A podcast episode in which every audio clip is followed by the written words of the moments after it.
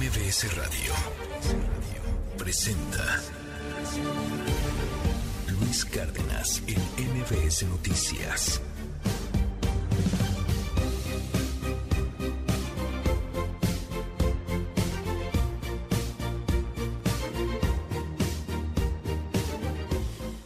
Wow.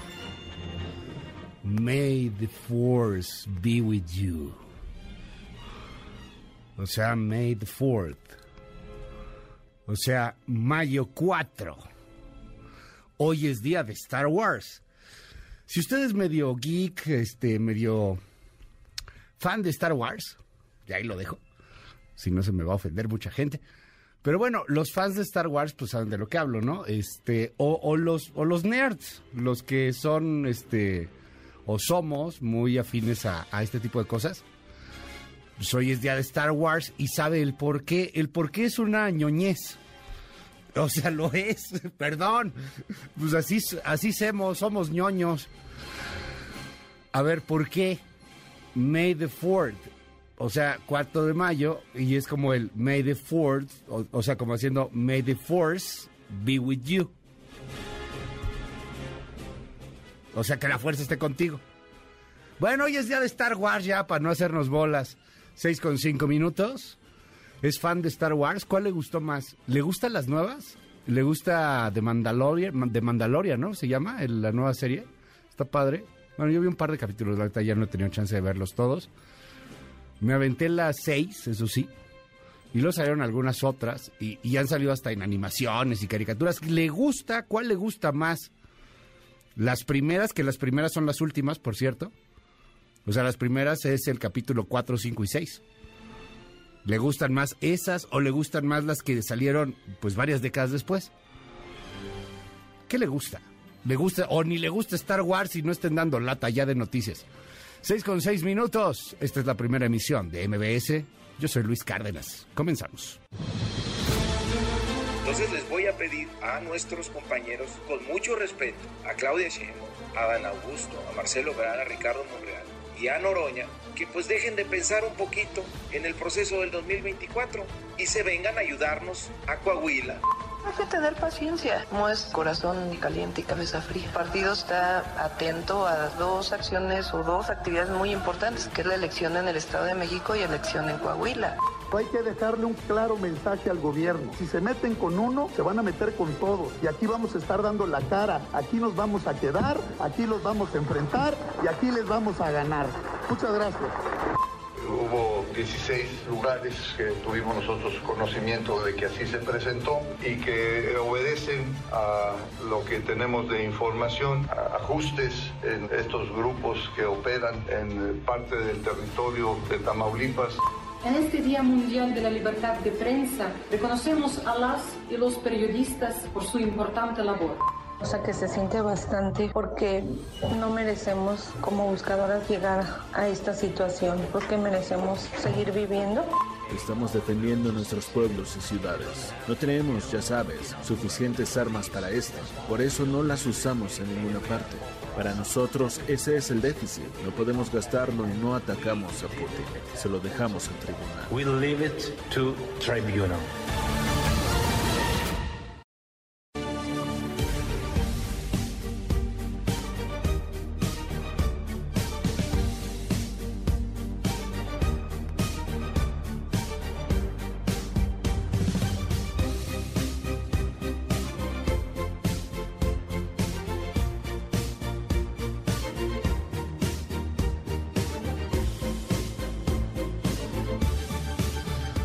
De la mañana con nueve minutos. Muy, pero muy buenos días a toditita la República Mexicana. ¿Cómo está? No sabe el gusto, el placer que me da poder compartir un ratito con usted esta mañana. Harta información, harta cosa que platicar. A ver, eh, la unión de la Alianza por México en el caso de Santiago Tabuada por las acusaciones del cártel inmobiliario en la Benito Juárez. Yo creo que hubo cosas que investigar en la Benito Juárez, pero también hay cosas que investigar en la Miguel Hidalgo. También hay cosas que investigar en, eh, no sé, el Álvaro Obregón. También hay cosas que investigar en la Venustiano Carranza. También hay cosas que investigar en Iztapalapa, quizá. O sea, a ver, especulaciones y muy malos tratos y muy malas administraciones ha habido en varias alcaldías, no solamente en la Benito Juárez. ¿Qué tiene la Benito Juárez? La Benito Juárez es panista, es el corazón azul de la Ciudad de México. Y es una parte muy importante, económicamente hablando, de la Ciudad de México. Y, y bueno, pues ahí ha gobernado, y ha gobernado bien el PAN durante mucho tiempo. Ha ganado elecciones, arrasando elecciones. Y es factible que en el 2024 la oposición alcance o en una de esas gane a la cuarta transformación. Porque seamos francos, la capital ya no es precisamente ultra López Obradorista ni ultra 4T. Está muy dividida. Si en algún lado se siente la polarización, por supuesto que es en la capital de la República Mexicana. Están investigando al alcalde de Benito Juárez, que se llama Santiago Tabuada, y de pronto esto tiene una relevancia nacional por lo que considera toda la oposición, Marco Cortés, ay, Alito Moreno, que es bastante impresentable, Jesús Zambrano, por si no lo ubica, es el dueño del PRD, el partido amarillo con un sol negro, y eh, pues todos, todos, todos, todos los integrantes de la alianza, diputados, senadores, etcétera, consideran que al momento de investigar, querer meter a la cárcel a Santiago Tabuada, incluso, pues están atentando contra un precandidato a la gubernatura de la capital, o sea, a la jefatura de gobierno. Lo cierto es que pues hay antecedentes criminales en la Benito Juárez. Lo que pasó con Christian von Roerich, esta detención, el asunto de que se ha utilizado políticamente o no, ya lo veremos. Platicaremos sobre este tema más adelante, por supuesto. Vamos a hablar con el mismo Santiago Tabuada. La senadora Claudia Valdera solicita reincorporación a escaño tras polémica gira y votación de suplente. Eh, pues es la que hicieron unas cosas bien raras. Este, porque ella andaba, creo que en Bélgica o en Bruselas, una cosa por el estilo. Y este, pues votaron así como vía remota, como tipo Star Wars, como así telepáticamente. El, el, el Yoda cuatrotero dijo, este, anular Insabi, voto yo, algo así. Sí, estaba en Bruselas, ¿no? Sí, o sea, fue así, fue telepático. En la interparlamentaria, tienes razón, fue en la interparlamentaria. En algún momento Gabriela Cuevas fue la presidenta de esa cosa, la interparlamentaria, esta unión, pero bueno, ya hace mucho tiempo de aquello. Eh, el tema es que Claudia Valderas, esta senadora, pues andaba afuera, no pudo votar, entonces ya solicitó la recorporación y traen un desgarriate con el tema que llega a la Corte y en donde la Corte probablemente vaya a anular varias de las votaciones que hicieron en el Congreso. Llama Mario Delgado a Marcelo Ebrard y a Corcholatas a calmarse, amo a calmarnos, amo a calmarnos, dice Mario Delgado, y no le hacen mucho caso que digamos. Marcelo Ebrard está molesto, está enojado, se siente cada vez desesperado incluso. ¿Vio el video ayer de la limpia? ahí está con los brujos, Catemaco, dándose una limpia con, con hierbas. No sé si es Catemaco, pero bueno, este no parece un brujo de Catemaco. Y le están dando ahí este una, una limpia. Porque, pues, ¿qué le cuento? Oiga, este, Marcelo exige, y creo que con razón, una encuesta pareja, una encuesta transparente, pero eso no parece que vaya a ocurrir. Sorry, pero no parece que vaya a ocurrir. En Morena no son transparentes. E, e, en la 4T la transparencia no es lo suyo. Seamos francos, sienten que les estorba y está bien. Eso, eso es lo que ellos consideran. Quien considera que eso está mal, pues pelea para defender otras instituciones. Pero que la encuesta sea abierta, transparente, que le preguntan a militantes y no militantes, simpatizantes y no simpatizantes. La verdad se ve complicado porque la encuesta al final se va a hacer en un cuartito, bueno, ni tan cuartito, cuartote, en el centro histórico de la Ciudad de México, en el Zócalo Capitalino, que se llama Palacio Nacional. Ahí en alguna de esas cámaras de Palacio Nacional se hará. Oiga, ¿a quién le gusta para ser su sucesor? Esa va a ser la encuesta. El, encuestado es uno. Y si me apura, el encuestador es uno. El mismo que el encuestado. ¿O a poco creen otra cosa? a lo mejor si viviéramos en los setentas, en los sesentas, en los ochentas todavía, hasta en los noventas, caray. Pero hoy con tanta red social, con tanta apertura, con, o sea, a ver, como dice el mismo presidente, pues ya fuera máscaras, ¿no? Bueno. Hoy en el Universal escribo sobre el tema, échele un ojo. Yo creo que esto va a ser o una encuesta disfrazada de dedazo o un dedazo disfrazado de encuesta, cualquiera de las dos. Échele un ojo si tiene usted oportunidad, se lo aprecio mucho.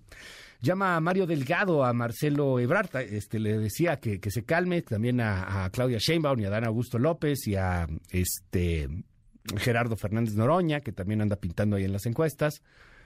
Pues pinta, ya, ya empieza ahí a tener una presencia no menor y de consideración. México entre los países más peligrosos para el periodismo el día de ayer fue el día de la libertad de prensa. Zelensky le responde a Rusia, no atacamos a Putin, peleamos en nuestro territorio. Hay quien dice que pudo haber sido un atentado, aquel dron que explota en el Kremlin y que pudo haberle costado la vida a Vladimir Putin. ¿Para qué un atentado? Para lograr la unificación del pueblo ruso, que no está muy contento con la guerra y que tampoco está muy contento con Putin. Para activar el maciosare de Rusia, este patriotismo, el chauvinismo, y poder cerrar filas frente a la posición del Kremlin. Eh, hay quien dice que sí, que, quizá eh, Zelensky, Ucrania, la OTAN, Estados Unidos, los extraterrestres, pudieron haber infiltrado territorio ruso y atentar contra el presidente. En fin, hay de todo en estas polarizaciones. Crea en lo que usted quiera. 6 con 17 minutos. Ganó el perrito, voy con una buena, empiezo con esta bonita. ¿Neta le pusieron arcadas?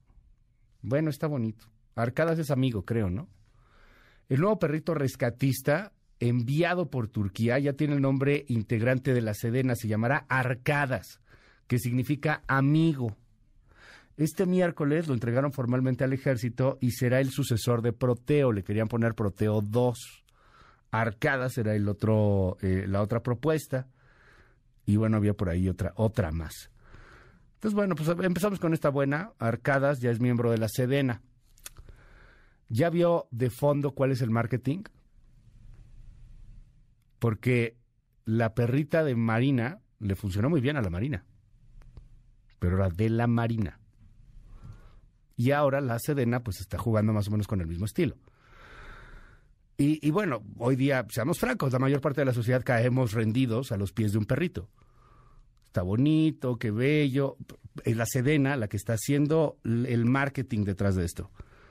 Como también en el caso de Frida fue la Marina la que hacía todo el marketing detrás de esto. Perdón, perdón por arruinar la fiesta, pero es la neta. Esto también responde a estrategias de inteligencia y a estrategias políticas y a estrategias de imagen pública. Pues nomás es así, ay, ponemos el perrito. Está bonito el perrito. Dicho mi amargura mañanera, está muy bonito el perrito. Dice, mi nombre significa amigo en turco. Sacaron una infografía. Pues es que además tienes que cambiarle un poquito la imagen a la Sedena, porque lo vemos muy militarizado, ¿no? Es mejor hablar de arcadas que de la Guardia Nacional matando gente en Tamaulipas o en cualquier otra parte del territorio. Hola, soy Arcadas y quiero que me conozcas, sacle en la infografía. Mi nombre significa amigo en turco. Vengo desde el otro lado del mundo, Turquía. Tengo tres meses de edad. Nací el 5 de enero de 2023. Es un perro capricornio. ¿Qué podría salir mal? Soy de la raza pastor alemán. Pues sí es Capricornio. Saludos a los Capricornios. Pero el perro es Capricornio. Soy de la raza pastor alemán, como mi héroe Proteo. Mi sueño es ayudar en trabajos de búsqueda y rescate. Cumpliré muchas misiones junto a mis antigüedades mis antigüedades. Sí, así dice. Este. Ah, ¿Por qué? ¿Por qué cumpliré muchas misiones junto a mis antigüedades? Sí, o sea, es que yo también, sí, yo dije algo, no leí hace rato, perdón, que perdónenme. No, pero no, tampoco saben ustedes, ¿verdad? No, no, yo no. Avísenme. Es que así dice, cumpliré muchas misiones junto a mis antigüedades. Es, el, es la última parte de la infografía con la foto de arcadas que está bien bonito. La neta está bien bonito el perro. Tiene una carita de travieso que para qué te cuento. Pero pues sí, va a ser un perro entrenado por la Sedena, va a ser un perro de, de trabajo y, y, enhorabuena y gracias a Turquía por esta gran, eh, eh, por este gran detalle pues también un poco en reconocimiento por el trabajo que hizo la misma Sedena, que también hay que reconocérselo. No es que se regatee, pero lo cierto es que también fue todo el mundo a ayudar a los turcos cuando los sismos y cuando los temblores y cuando se destruyó media Turquía, particularmente el sur de Turquía. Lástima que casi nadie fue a ayudarle a Siria, porque pues nadie le quiere ayudar a Siria. Este, muy poca gente fue a ayudarle a Siria, ahí sí no fuimos, pero a Turquía como muchos otros equipos estuvimos y rescataron varias personas, este, una señora, si no me equivoco, habían rescatado por ahí los, los eh, integrantes del, del, equipo mexicano que fue a Turquía a rescatar. En fin, enhorabuena, que bueno, ya tenemos un perrito que se llama Arcadas. Arcadas. Turco, amigo, así se dice. Por otro lado, vámonos a lo que está sucediendo con las corcholatas. Le contaba yo a usted hace un momento. Marcelo Ebrard insiste en definir la ruta para elegir al candidato presidencial. El canciller insistió en que Morena debe definir la ruta para elegir al candidato y dejó claro que no renunciará al partido. Así lo dijo. Yo creo que ya es el tiempo, ya es el momento prudente, ya pasaron cinco meses, para tener la anticipación suficiente porque si van a hacer la encuesta suponiendo que fuese por ahí del mes de septiembre, pues ya es el momento. Y si no tienen sus peticiones, canciller, ¿cuál es el plan B? pues vamos a ver, yo espero que sí lo hagan. ¿Y si no se va del partido o qué va no, a hacer? No, no, me voy a ir. Nosotros vamos muy bien en, en Morena. Bueno, Sheinbaum, por otro lado, la jefa de gobierno, recomendó a Marcelo Ebrard que se calme que no coma ansias y que espere los tiempos. Escuche. Hay que tener paciencia, no es corazón caliente y cabeza fría. El partido está atento a dos acciones o dos actividades muy importantes, que es la elección en el Estado de México y elección en Coahuila. Hay que esperar también que pasen las elecciones y no hay que tener ansias. Curioso, es curioso que la jefa de gobierno diga no hay que tener ansias mientras prácticamente todos los fines de semana tiene giras de campaña que oficialmente no son giras de campaña, pero son giras de campaña. La última fue en Estados Unidos, incluso, ¿no? Estuvo allá dando conferencias sobre el metro, por ejemplo. En el marco casi del aniversario, segundo aniversario de esa tragedia brutal de la línea 12. Por otro lado, el senador Ricardo Monreal reveló que sostuvo un encuentro con el dirigente de Morena, con Mario Delgado. Le pidió dejar a un lado el proselitismo personalizado para apoyar a los candidatos de su partido en el Estado de México y en Coahuila. Escuche. Marcelo le asiste la razón en parte, pero yo llamaría la calma a todos para que hagamos caso a lo que el presidente de Morena nos ha pedido, que privilegiemos ahora la unidad en los dos estados en proceso electoral, que no se dividan. Yo también llamaría la unidad. Es un momento complicado, muy difícil para el país y creo que Morena no puede poner en riesgo su unidad y su cohesión. Bueno, por otro lado, eh, Delgado llama a todas las corcholatas a que solamente de momento dejen de pensar, en, de pensar en el 24. Pues si Morena piensa en el 24, todo el mundo piensa en el 24. El presidente piensa en el 24, todo el mundo está pensando ya en el 24. Faltan algo así como 394 días. 394 días para que sea la elección del 2024. O sea, prácticamente un año. Y vamos a estar yendo a la casilla a votar por quien queramos. Por las opciones, bueno, no por quien queramos, porque probablemente quien queremos no esté en la boleta, pero por las opciones que nos pongan. Tendremos que ir a votar por esas opciones. En fin, es la voz de Mario Delgado. Entonces les voy a pedir a nuestros compañeros, con mucho respeto, a Claudia Sheinbaum, a Dan Augusto, a Marcelo Ebrard, a Ricardo Monreal y a Noroña, que pues dejen de pensar un poquito en el proceso del 2024 y se vengan a ayudarnos a Coahuila, pero yo estoy seguro que la presencia de ellos en Coahuila nos va a ayudar a aclarar esta confusión que hay en la base de los compañeros del PT, algunos de Morena y del Verde, de esa división del voto que tanto daño nos está haciendo en Coahuila. Pues sí, particularmente en Coahuila. En Coahuila van a perder. En el Estado de México muy probablemente vayan a ganar, pero en Coahuila van a perder. Y van a perder, y tiene razón Mario Delgado, van a perder por la división que hizo Ricardo Mejía al separar a la izquierda mm, coahuilense. Si fuera Guadiana o Mejía con el PT, con el Verde y con Morena, pues ganarían. Ganarían.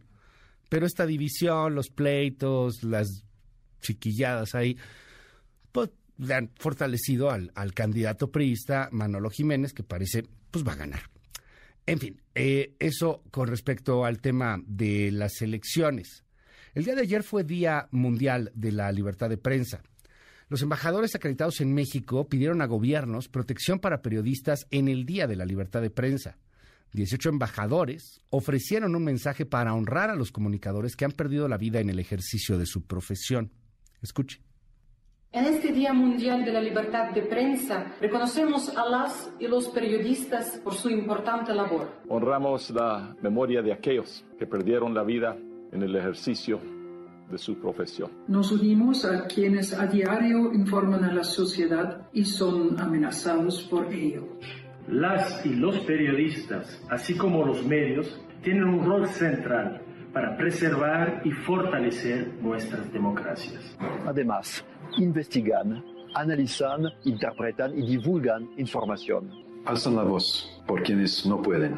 Contribuyen a la rendición de cuentas. Denuncian la corrupción. Arrojan luz sobre lo que importa.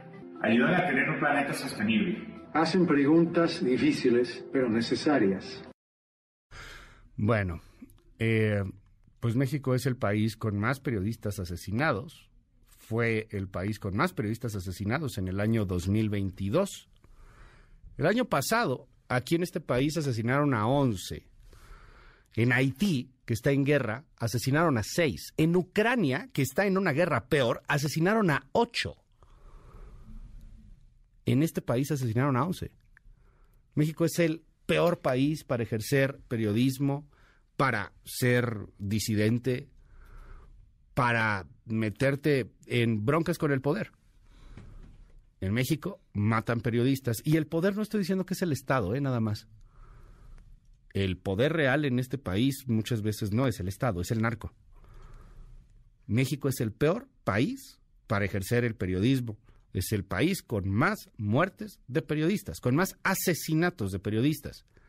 Por otro lado, Reporteros Sin Fronteras señaló que en su clasificación 2023, México retrocede un puesto más en la libertad de prensa. Esto se va haciendo tomando en cuenta muchos temas, no solamente los asesinatos, tomando en cuenta libertad, expresiones, muchas cosas. Bueno, igual, estamos entre los peores del mundo. Ni modo. Oiga, le cuento lo que está sucediendo en el planeta.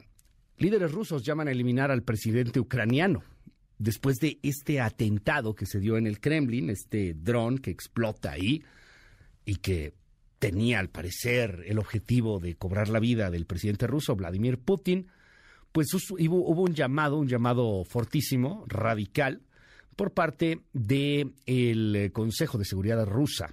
De hecho, el vicepresidente de este consejo, Dmitry Medvedev, llamó a eliminar físicamente, o sea, a matar. ¿O qué entendemos por eliminar físicamente? Pues matar, ¿no? Al presidente de Ucrania, Volodymyr Zelensky, tras el ataque con drones perpetrado en contra del Kremlin, residencia de Putin. Y Zelensky le responde a Rusia y dice, a ver, yo no fui. Escuche. You know, I can repeat this message and I think it will at least will be understandable. We don't attack Putin or Moscow no atacamos a Putin ni a Moscú. Luchamos en nuestro territorio. Estamos defendiendo nuestros pueblos y ciudades. No tenemos, ya sabes, suficientes armas para esto. Por eso no las usamos en ninguna parte. Para nosotros ese es el déficit. No podemos gastarlo y no atacamos a Putin. Se lo dejamos al tribunal. Está poniendo fuerte ahí el conflicto escalando más y más. Eh, la vicepresidenta argentina, Cristina Fernández de Kirchner, acusada de corrupción.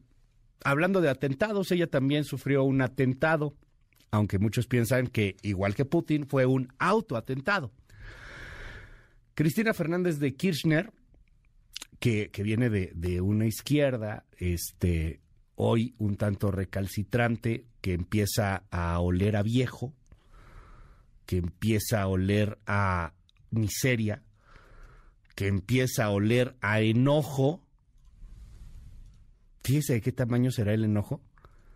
Que cuando ganó el Mundial Argentina, los jugadores del equipo argentino se negaron a estar con el presidente, se negaron a estar eh, con el gobierno para sacarse la foto porque sabían que eso lo utilizarían para la campaña que viene y para la elección que viene en este mismo año.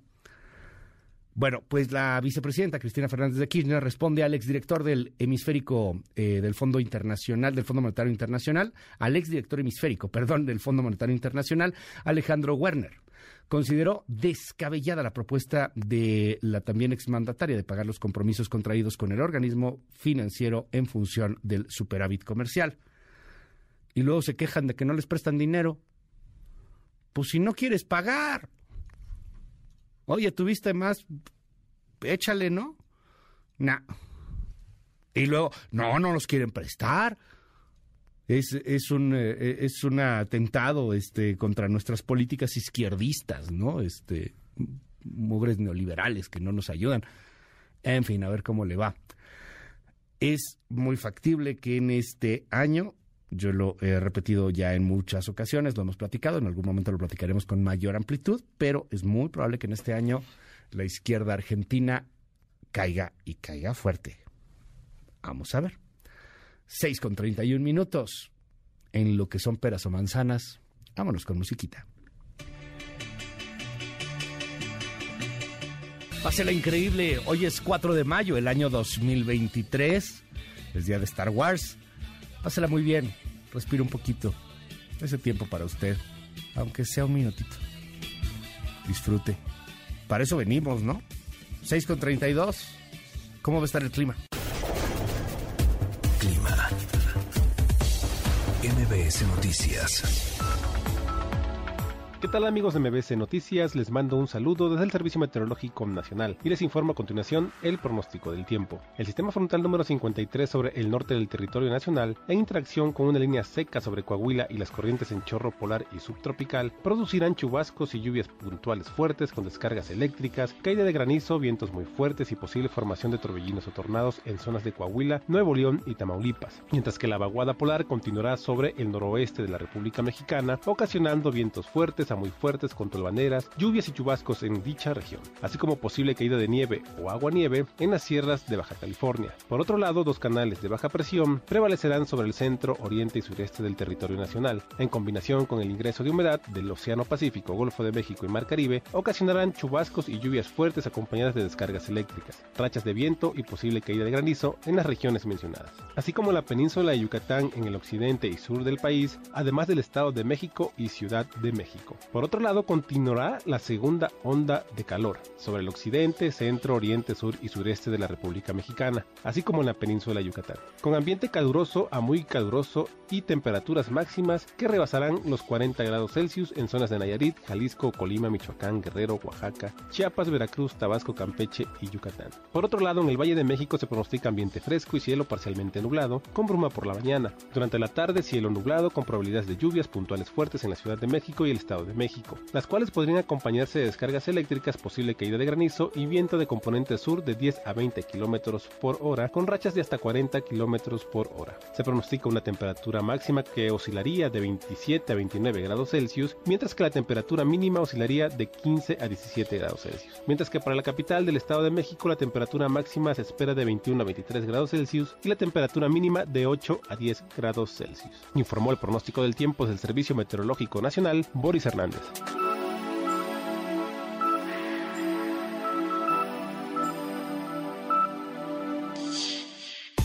MBS Noticias con Luis Cárdenas. Indicadores financieros.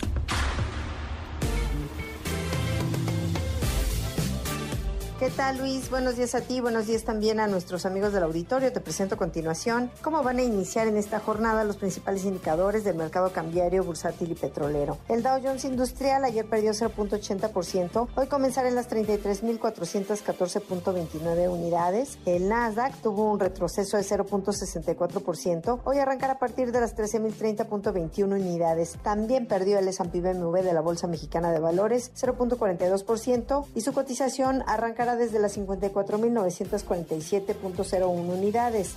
Divisas. En el mercado cambiario, el dólar en ventanilla bancaria se compró en 17 pesos con 37 centavos, se vendía en 18 pesos con 37, el euro se compró en 19 pesos con 49, se vendía en 20 pesos con 11, la libra esterlina se adquirió en 22 pesos con 50 centavos, se vendía en 22 pesos con 59. En el mercado de metales, el centenario de oro se compró en 25.800 pesos, se vendió en 45.800 pesos. Y finalmente estos son los datos del mercado de petróleo. El West Texas Intermediate cerró la jornada en 71 dólares con 66 centavos el barril. El Brent del Mar del Norte se ubicó en 75 dólares con 32 centavos el tonel. Y la mezcla mexicana de exportación se cotizó en 64 dólares con 7 centavos el barril. Luis es mi reporte al auditorio. Muy buenos días. MBS Noticias con Luis Cárdenas. Primeras planas. El Universal. Migración realiza en el Aeropuerto Internacional de la Ciudad de México detenciones ilegales. La Secretaría de la Función Pública detecta que pasajeros son retenidos más de 12 horas y se les quitan los celulares, además de que las salas en las que permanecen son insalubres. Milenio. Morena llama a corcholatas a no calentarse y enfocarse en 2023. Después de las elecciones en Coahuila y Estado de México, serán convocados los aspirantes para definir método para candidato, expresa Delgado. No me voy y el CEN tiene que responderme, demanda Ebrard. Reforma.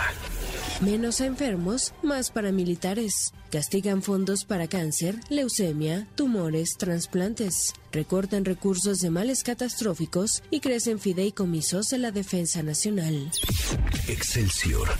Morena cayó en omisiones para avalar reformas. Hubo ocho irregularidades al menos. El día en que Claudia Valderas se reincorporó a la bancada, su suplente votó 13 dictámenes en la sesión que empezó el viernes y terminó la madrugada del sábado.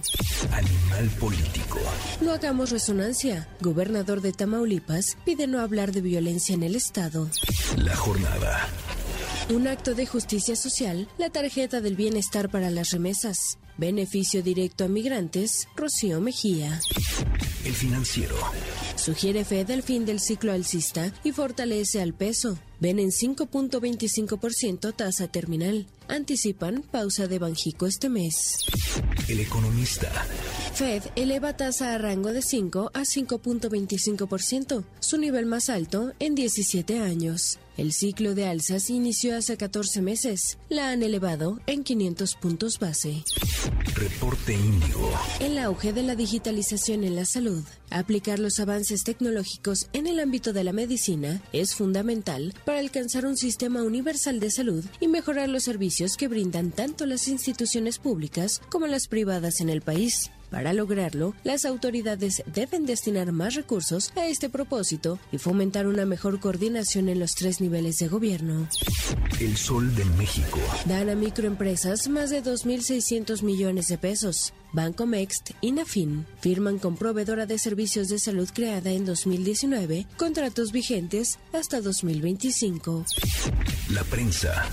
Pago engañoso. A dos años del desplome de la línea 12 del metro, las víctimas buscan anular los acuerdos reparatorios que firmaron con dolo. La crónica. CFE adeuda 24.800 millones de dólares. Subió 33.5% con la 4T. Revela el IMCO que el subsidio a las tarifas de luz se ha comido 402 mil millones del erario. Paga 170 millones de intereses al día. MBS Noticias con Luis Cárdenas.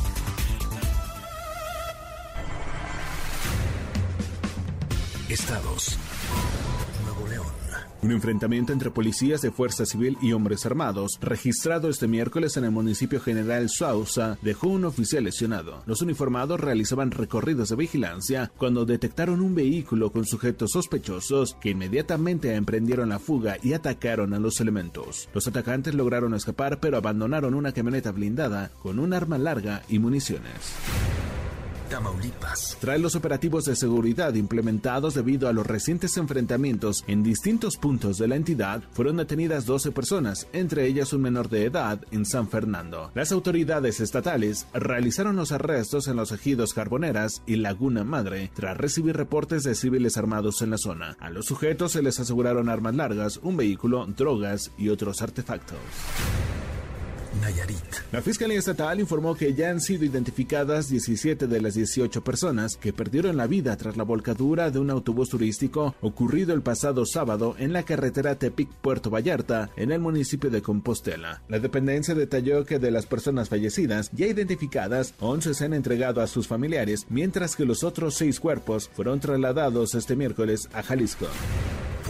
Este miércoles se registró el desplome de una avioneta en el municipio de San Bartolo, Cohuecán, que dejó un saldo de un muerto y un herido. El siniestro fue reportado en un campo de los límites de la entidad con Morelos. Al sitio arribaron cuerpos de emergencia para atender a los lesionados, mientras que agentes de la Fiscalía General del Estado se encargaron de realizar las primeras investigaciones para determinar las causas del desplome. Veracruz. Al menos cuatro personas fallecieron tras el choque de dos tractocamiones registrado este miércoles sobre la carretera Las Chuapas Raudales o Cozocuautla. De acuerdo con los primeros reportes, las dos unidades de carga se impactaron de frente y se incendiaron de manera inmediata. En el siniestro también se había involucrada una tercera unidad. Los tres conductores murieron por el impacto, además de una cuarta persona que viajaba como copiloto. MBS Noticias con Luis Cárdenas. Titulares del mundo. New York Times, Estados Unidos. Empresas acuden en masa a las exenciones fiscales climáticas de Biden, lo que aumenta los costos. Washington Post, Estados Unidos. Los republicanos de Carolina del Norte están a punto de aprobar la prohibición del aborto de 12 semanas después de negociaciones secretas. El país, España. El Kremlin acusa a Kiev de intentar matar a Putin con drones. Le Monde, Francia. Los sindicatos decidieron continuar su lucha contra la reforma de pensiones tras el rechazo del referéndum de iniciativa compartida. The Guardian, Reino Unido. Revelado la escala de los vínculos de las escuelas de élite con la trata de esclavos. Der Spiegel, Alemania. Política de transporte. Los verdes y el Partido Democrático Libre chocan por ampliación de la autopista. Corriere della Sera, Italia. Drones en Kremlin, ataque a Putin. Funcho de São Paulo, Brasil. Policía Federal ve fraude de Bolsonaro, busca y arresta a ex asesores. El Clarín, Argentina. Marcha atrás del INDEC con la maniobra para despegar la inflación de las elecciones. Al Jazeera, Medio Oriente. Rusia dice que Estados Unidos está detrás del ataque al Kremlin. Ucrania lo llevó a cabo. En un momento regresamos. Continúa con la información con Luis Cárdenas en MBS Noticias.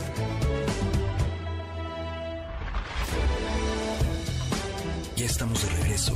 MBS Noticias con Luis Cárdenas. Continuamos. Trascendió en la prensa.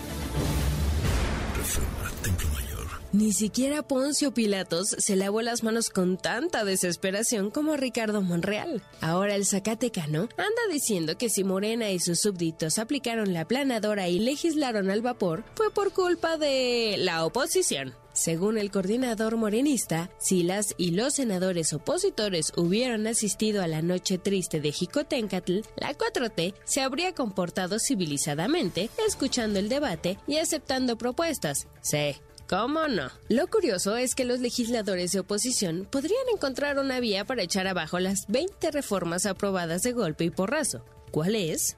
Pues ni más ni menos que el planteamiento del ministro Alberto Pérez Dayán sobre el desaseo legislativo en la aprobación del Plan B. Si llega a prosperar ese criterio, lo lógico sería que también se aplicara a una eventual impugnación de las aprobaciones en Fast Track de la semana pasada. De nada le habrá servido a Alejandro Armenta haber llevado la sesión a paso veloz, legislando como hablaba la taravilla. Bajo reserva del Universal. Una gran noticia por fin. Llegó la vacuna mexicana contra el COVID. Patria, como se llama el biológico, está lista. Pese a que llega cuando la pandemia ha sido declarada finalizada en algunas partes del mundo, el viejo refrán dice más vale tarde que nunca. Ayer la noticia se dio con bombo y platilla durante la conferencia de prensa mañanera en Palacio Nacional. Sin embargo, nos hacen ver que lo que no se dijo es cuándo será el acto público en el que los altos funcionarios del sector salud, como los doctores Jorge Alcocer, secretario de Salud, y Hugo López Gatel, encargado de la estrategia contra la pandemia, así como la titular de CONACIT, Marilena Álvarez Bulla, e incluso el propio presidente López Obrador sean vacunados con patria, como refuerzo a su esquema de inmunización. Con esa imagen se estará mandando al pueblo la señal de que se trata de una vacuna segura y eficaz. Listas las cámaras para captar el momento. Confidencial, el financiero. A un mes escaso de que Guadalupe Tadei tomara posesión como presidenta del INE, las cosas al interior del instituto no terminan de acomodarse. Nos cuentan que en una sesión de la Junta General Ejecutiva realizada hace pocos días, la propuesta de designar al vocal de un OPLE, apoyada por la nueva presidenta, perdió la votación. Esa junta la integran la presidenta del instituto, el secretario ejecutivo y los directores ejecutivos. Desde hace muchos años, una propuesta respaldada por el consejero presidente no había sido derrotada en la votación. Lo peor del caso es que, como resultado de este hecho, corre la versión de que la presidencia del instituto va a solicitar la renuncia a todos los directores ejecutivos que seguían en sus cargos, pues varios ya se han ido y para no tener que pasar por el Consejo General va a nombrar a encargados de despacho. Mal comienzo para la nueva presidencia. Trascendió de milenio. Que la Cámara de Diputados recibió apenas el martes a las 5 de la tarde las 20 reformas aprobadas en Fast Track por el Senado la madrugada del pasado sábado y durante la mañana de ayer miércoles. El presidente de la mesa directiva en San Lázaro, Santiago Krill, firmó y envió los respectivos decretos a la presidencia para su publicación y entrada en vigor. Pero al senador morenista César Cravioto lo traicionaron los nervios y al mediodía exigió públicamente al panista no partidizar su función y firma los proyectos aprobados, lo cual se había hecho algunas horas antes. ¿Acaso seguía desvelado? Rosones de la razón. Nos recomienda no perder de vista los resultados de una evaluación hecha a la gestión del gobernador de Nuevo León, Samuel García, porque resulta que aunque sus adversarios, quienes se han aliado en el Congreso para ponerle algunas piedras en el camino, al mandatario no le está yendo nada mal. De acuerdo con la referida medición local, el MCista tiene un 80% de aprobación al cumplir año y medio de gestión. El sondeo arroja además que tienen buena aceptación la cobertura universal contra el cáncer infantil y de mama, los proyectos de las líneas 4, 5 y 6 del metro, la compra de camiones para mejorar movilidad, las estrategias por el abasto de agua, el trabajo en el DIF Capullos y la nueva constitución para el Estado. Observadores de la política en Nuevo León nos hacen ver que con estos números los opositores de García tendrán que aplicarse más a fondo porque a la pregunta de a quién apoyan en el conflicto entre el gobernador y los diputados, el 54% dijo que al primero y solo el 14% a los legisladores. Pepe Grillo de Crónica. La estrategia de la dirigencia de Morena es que las corcholatas se mantengan en pausa un mes y hasta después de las elecciones del Estado de México y Coahuila regresen al tema de la sucesión presidencial. No se calienten, dijo María Delgado en respuesta a una exigencia de Marcelo Ebrard sobre reglas claras. Lo curioso es que fue el propio presidente López Obrador quien los puso en el asador hace meses. Fue él quien adelantó los tiempos políticos y ahora, al cuarto para la hora, manda el mensaje de que no se muevan. Lo cierto es que ninguna de las corcholatas hará una pausa. Ya se calentaron y nada los enfriará. Cualquier cosa que no hagan ahora ya no la podrán hacer después. La opinión de los ciudadanos que serán encuestados se está formando ahora, no después de los comicios del 4 de junio. Operar la sucesión con la obligación de empatar las encuestas con los deseos de López Obrador sin que se ocasione una ruptura es la tarea para la que se pidió la extensión del mandato de Mario Delgado en Morena. Que lo consiga está por verse. Rayuela de la jornada. No tardará mucho para que entre la raza la conozcan como la milagrosa. Ya verán. En un momento regresamos.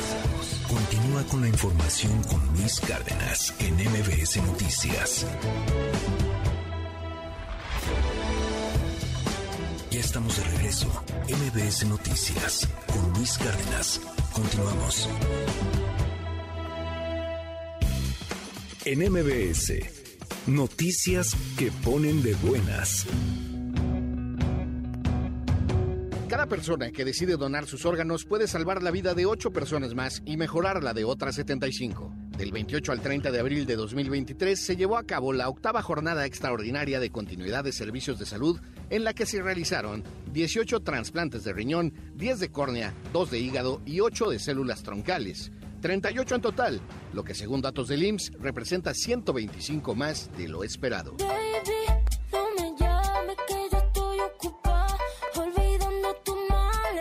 Cámara de Comercio, Servicios y Turismo de la Ciudad de México afirmó que el concierto de la Rosalía el pasado fin de semana superó las propias expectativas de la Cámara y reconoció que este tipo de eventos públicos son positivos para el comercio y para la ciudad por los ingresos que generan.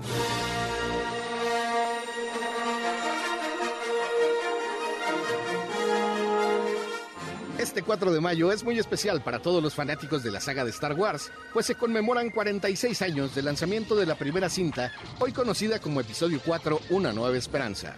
Después de 11 películas y varias series de televisión, el fenómeno sigue intacto, al grado de que si vives en la Ciudad de México puedes celebrar acudiendo al Museo Intergaláctico. Este está ubicado en la Colonia del Valle y ahí podrás ver juguetes, figuras y toda clase de artículos referentes a esta historia que se desarrolló hace muchos años en una galaxia muy lejana. Que la fuerza los acompañe. Para MBS Noticias, Javier Bravo. MBS Noticias con Luis Cárdenas. La agenda del día. A las 7 de la mañana, el presidente Andrés Manuel López Obrador encabezará una conferencia de prensa. A las 9 de la mañana, Reinserta realizará el encuentro por las niñas, niños y adolescentes expuestos a la violencia en México. A las 9.40 de la mañana, el vicecanciller de Relaciones Exteriores de Azerbaiyán, Elnur Mammadov, visitará el Senado de la República. A las 10 de la mañana, el Instituto Nacional Electoral llevará a cabo el encuentro nacional del decimosegundo Parlamento de las Niñas y los Niños de México. A las 11 de la mañana, la jefa de gobierno de la Ciudad de México, Claudia Sheinbaum, ofrecerá una conferencia de prensa. A las 11.30 de la mañana, la Secretaría de Turismo del Gobierno de México y la Secretaría del Turismo del Estado de Oaxaca inaugurarán el evento Oaxaca Tierra Orgullos de sus Raíces. Al mediodía, la Comisión Nacional de Agua y la Coordinación Nacional de Protección Civil inaugurarán la reunión nacional de protección civil en la cual se dará a conocer el pronóstico para la temporada de lluvias y ciclones tropicales 2023. A las 15.30 horas, la Comisión Nacional para la Mejora Continua de la Educación y la Oficina en México de la Organización de Estados Iberoamericanos para la Educación, la Ciencia y la Cultura llevarán a cabo el Seminario Internacional sobre Evaluación Educativa, Tendencias y Replanteamientos.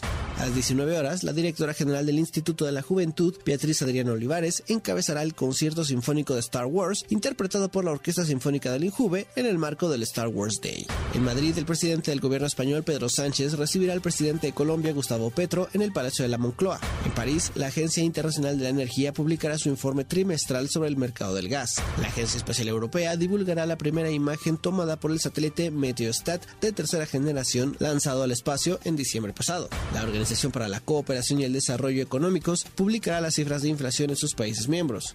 Y en Chile terminará la campaña para las elecciones del 7 de mayo, en las que se escogerán a los 50 consejeros que redactarán una nueva propuesta de nueva constitución.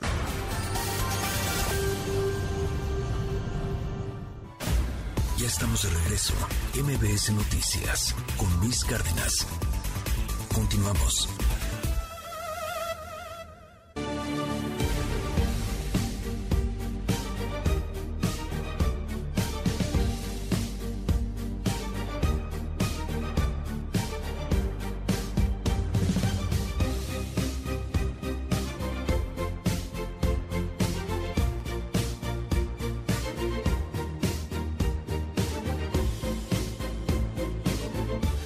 Las 7 de la mañana con 6 minutos. Muy, pero muy buenos días a toditita la República Mexicana. ¿Cómo está? Oiga, no sabe el placer que me da poderlo saludar. En esta mañana, 4 de mayo 2023, May the 4th, o sea, May the Force be with you. Día de Star Wars. Perdón, soy un ñoño pero quería decirlo. Hoy es 4 de mayo, el año 2023, harta cosa que platicar. Vamos a hablar de política, mucha política. Piden a las corcholatas que le bajen dos rayitas. Las corcholatas dicen, sí, como no. Eh, tanto Marcelo Ebrard como Claudia Sheinbaum traen un pique Ay, ay, ay, a ver cómo termina aquello. Si no viene una elección pronta, que parece vendrá una elección pronta, probablemente no será hasta noviembre, sino ya quizá después de la elección del Estado de México y Coahuila. Si no viene ya una designación pronta, porque seamos francos, esa encuesta es una designación en el fondo, se va a poner fea la cosa. Platicaremos del tema. Hoy vamos a hablar con Jesús Reyes Heroles más adelante sobre la relación México-Estados Unidos en función de la reunión de ex embajadores en el marco del Día de la Libertad de Prensa también. Lo platicamos más tarde. Más adelante también hablaremos con Santiago Tabuada en este espacio, el eh, hombre acosado, espiado, al que quisieran derribar, dicen en la oposición, porque puede ser un riesgo para la 4T en la capital del país. Por otro lado, la cuarta transformación pues lo señala de nexos y ligas de corrupción en torno al cártel inmobiliario que provocó especulación y tranzas diversas en la alcaldía panista Benito Juárez, aquí en la capital del país. Hablaremos sobre ese tema y, y bueno, pues más tarde con Susana Moscatel vamos a platicar de lo que está pasando con los guionistas en Hollywood. Están en huelga. Y puede ser que sea una huelga relativamente larga. Hablaremos de todo eso y mucho más, pero antes, pues ya sabe, yo me derrito de gusto estando con usted.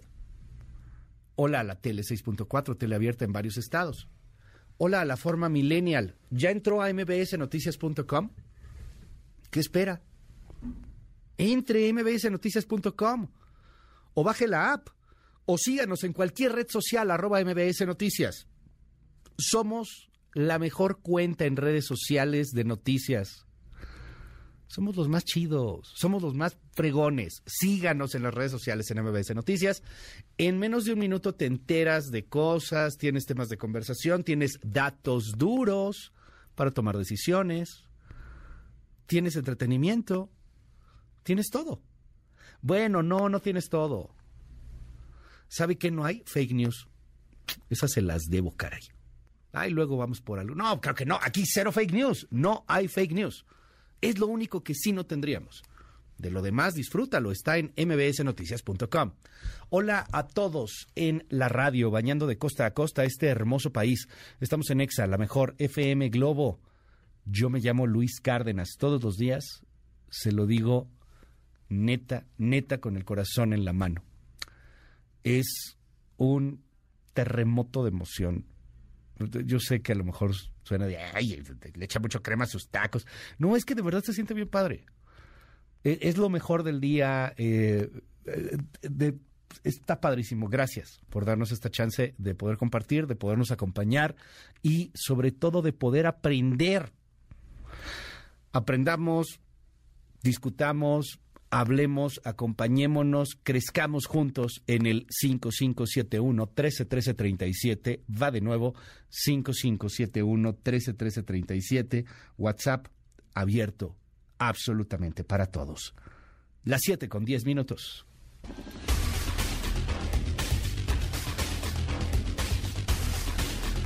Ayer se dieron con todo en el Senado de la República. Se abre la sesión permanente, la comisión permanente. Ya usted sabe, el Congreso está en sesión de descanso, no, no está trabajando todo el Pleno.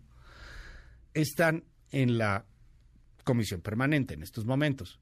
Son pues los senadores que están ahí activos y varios de ellos son de perfiles bastante polémicos, bastante polarizantes. Ayer se dijeron de todo. ¿Por qué? Pues por las revelaciones de este grupo periodístico en Latin Oz, el que dirige Carlos Dórez de Mola, que se ha vuelto un opositor al gobierno para el gobierno mismo. Y, bueno, pues ahí eh, hablaron de, los negocios del hijo del presidente López Obrador, de Andrés Manuel López Beltrán.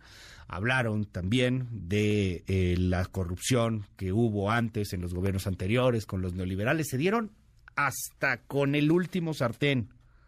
La pieza es de Oscar Palacios.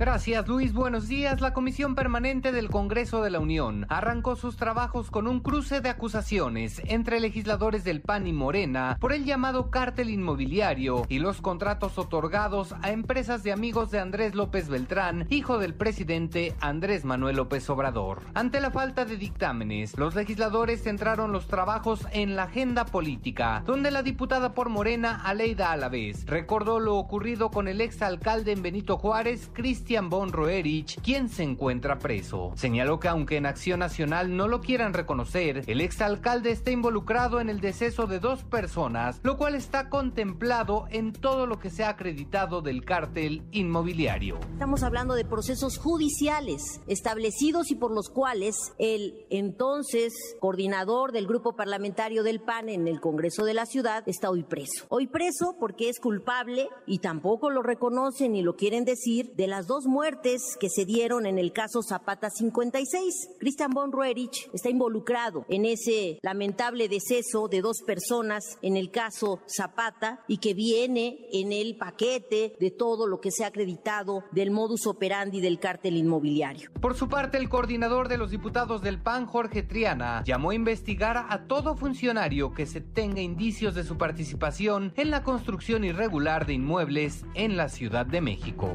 Si se tiene que, en un momento dado, investigar a alguien que se investigue. Si se tiene que acusar a alguien que se acuse, pero que se mida con la misma vara absolutamente a todos. Este tipo de construcciones se dan por toda la ciudad, bajo la complicidad del gobierno central. Sí, el de Claudio Sheinbaum. En tanto, el diputado por Movimiento Ciudadano, Jorge Álvarez Maínez, pidió que se investigue también la red de corrupción que dijo ha construido Andrés López Beltrán. Todo ello mientras legisladores del PAN mostraron una cartulina con el rostro del hijo del presidente López Obrador con el hashtag El Cártel de Andy. Si se está del lado de la transparencia y del combate a la corrupción, se debe de investigar a Andrés Manuel López Beltrán y la red de corrupción que ha tejido, no de ahora, sino de hace varios años. Todo el mundo sabe que despacha en la Casa del Pedregal. Todo el mundo sabe que para contratos en cultura es con Andy, que para ser dirigente de Morena es con Andy, que para ser candidato de Morena es con Andy. Todo el mundo sabe que el veto a Ricardo Monreal lo puso Andrés Manuel López Beltrán. La discusión dio pie al tema de la transparencia, donde legisladores de oposición exigieron nuevamente que se aprueben los nombramientos pendientes de comisionados del INAI. Luis es el reporte, buenos días.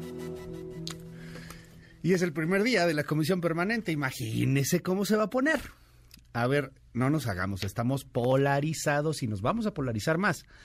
El juego del 2024 ya inició. El presidente lo adelantó, de hecho lo adelantó desde hace bastante tiempo. Las corcholatas están a todo lo que dan. Canciller Marcelo Ebrard, pues anda enojado, quizá ya un tanto desesperado. ¿Vio el video de los ramazos que le dieron para su limpia? Está, está bueno el video. Está en TikTok. Le hicieron la limpia a Ebrard de pies a cabeza, de cabeza a pies. Y, y el día de ayer insistió en que Morena debe definir ya la ruta para elegir al candidato. También dejó claro que no se va a ir del partido. Escuche. Yo creo que ya es el tiempo, ya es el momento prudente, ya pasaron cinco meses, para tener la anticipación suficiente porque si van a hacer la encuesta suponiendo que fuese por ahí del mes de septiembre, pues ya es el momento. Y si no tienen sus peticiones, canciller, ¿cuál es el plan B? ¿cuál es el pues plan vamos a ver, yo espero que sí lo hagan. ¿Y si no se va del partido o qué va no, a hacer? No, no, ¿cómo voy a ir? Nosotros vamos muy bien en, en Morena. Bueno, eh, es muy interesante lo que le responde Claudia Sheinbaum, que es la favorita a Ebrard no le gusta que a Claudia Sheinbaum le digan la favorita, pero pues es que es la favorita. Dice, o hay favorita o hay encuesta. Lo interesante es que todavía piensen que va a haber una encuesta que sea una encuesta y que no sea un dedazo disfrazado de encuesta. O que piensen que la encuesta va a ser muy abierta, porque parece que la encuesta va a ser más bien en Palacio Nacional. Y parece también que el encuestador es uno y el encuestado es uno. Y ese encuestado y ese encuestador, pues tiene su corazón y su cariño con la jefa de gobierno. Por eso le dicen la favorita. Es Claudia Sheinbaum, la que le dice a Ebrard, cálmate, no comas ansias. La misma que lanza un día sí y al otro también cuestiones que tienen que ver con su campaña al 2024. La misma que todos los fines de semana sale a dar conferencias de éxito de su administración, en eh, los estados de la República, inclusive fuera del país. Acaba de estar en los Estados Unidos hablando, hablando del éxito de su administración en la Ciudad de México, inclusive hablando hasta de lo que han hecho en el metro, con todo y lo que hoy se cumple y lo que conmemoramos con el metro. Es Claudia Sheinbaum. Hay que tener paciencia, no es corazón caliente y cabeza fría. El partido está atento a dos acciones o dos actividades muy importantes, que es la elección en el Estado de México y elección en Coahuila. Hay que esperar también que pasen las elecciones y no hay que tener ansias. Y lo mismo dice Mario Delgado. Amo a calmarnos todos, no coman ansias, relájense, tranquilos. Escúchalo. Entonces les voy a pedir a nuestros compañeros, con mucho respeto, a Claudia Sheinbaum, a Dan Augusto, a Marcelo Ebrard, a Ricardo Monreal y a Noroña, que pues dejen de pensar un poquito en el proceso del 2024 y se vengan a ayudarnos a Coahuila. Pero yo estoy seguro que la presencia de ellos en Coahuila nos va a ayudar a aclarar esta confusión que hay en la base de los compañeros del PT, algunos de Morena y del Verde, de esa división del voto que tanto daño nos está haciendo en Coahuila. Erra Chabot, ¿cómo ves esto? Qué gusto saludarte, querido Erra. Te mando un abrazo. Hola, ¿qué tal Luis? Buen día, buen día al auditorio. Pues sí, se trata de una división, dice Mario Delgado, en Coahuila y que pues no es nada más en Coahuila, es en buena parte de Morena con respecto ya a lo que es esta sucesión para la candidatura presidencial. A ver, en el caso de Marcelo Ebrard queda muy muy claro que pues la carrera es una carrera de largo alcance, es una carrera que viene manejando él también desde hace mucho tiempo y que sabe perfectamente que el tema de la favorita está planteado desde que pues incluso inició el sexenio.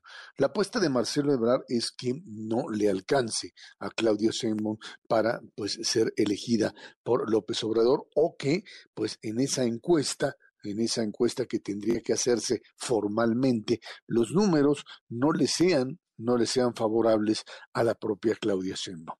Eh, la renuncia hace de un día, unos días de eh, Marta Delgado a la Cancillería, pues lo que hace es abiertamente desatar lo que pues se conoce como la campaña, la campaña ebrardista dentro de la República y fuera, con figuras ya que estarían dispuestas en este momento a eso, a renunciar para echar a andar la campaña.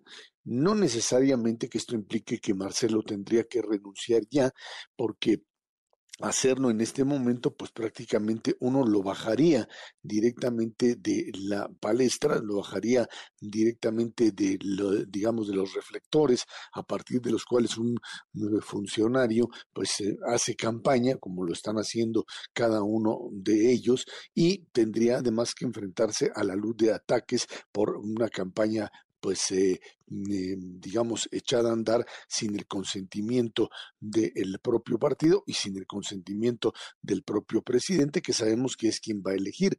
Pero aquí, digamos que la apuesta ebrardista, la, la apuesta de Marcelo Ebrard, es tratar todavía de convencer que eh, él tiene la capacidad, él tiene la fuerza suficiente como para ser el elegido y que insiste en demostrarle que tiene fuerza política. Por eso quiere ver los términos de la encuesta. Quiere un poco regresar al 2012 cuando él de una o de otra forma pues pudo demostrarle al propio López Obrador que a pesar de la fuerza política que tenía, que le había otorgado esa encuesta, estaba estuvo dispuesto a ceder el lugar porque tenía pues una lealtad total y absoluta al hoy presidente de la República. En ese sentido, esa es esa es su gran apuesta. No puede plantear en este momento escenarios alternativos como renuncias al partido o candidaturas independientes, etcétera, pero lo que sí puede hacer es abiertamente pues mostrar que tiene un poder político determinado sin el cual no puede o Morena no podría necesariamente o podría más bien ganar la propia presidencia de la República en el 2024. Ese es el Marcelo Ebrard que está en este momento no tratando de adelantarse a los tiempos, sino más bien tratando de no quedar fuera de la jugada, de una jugada que se va haciendo cada vez más clara en favor de Claudia Sheinbaum ¿no?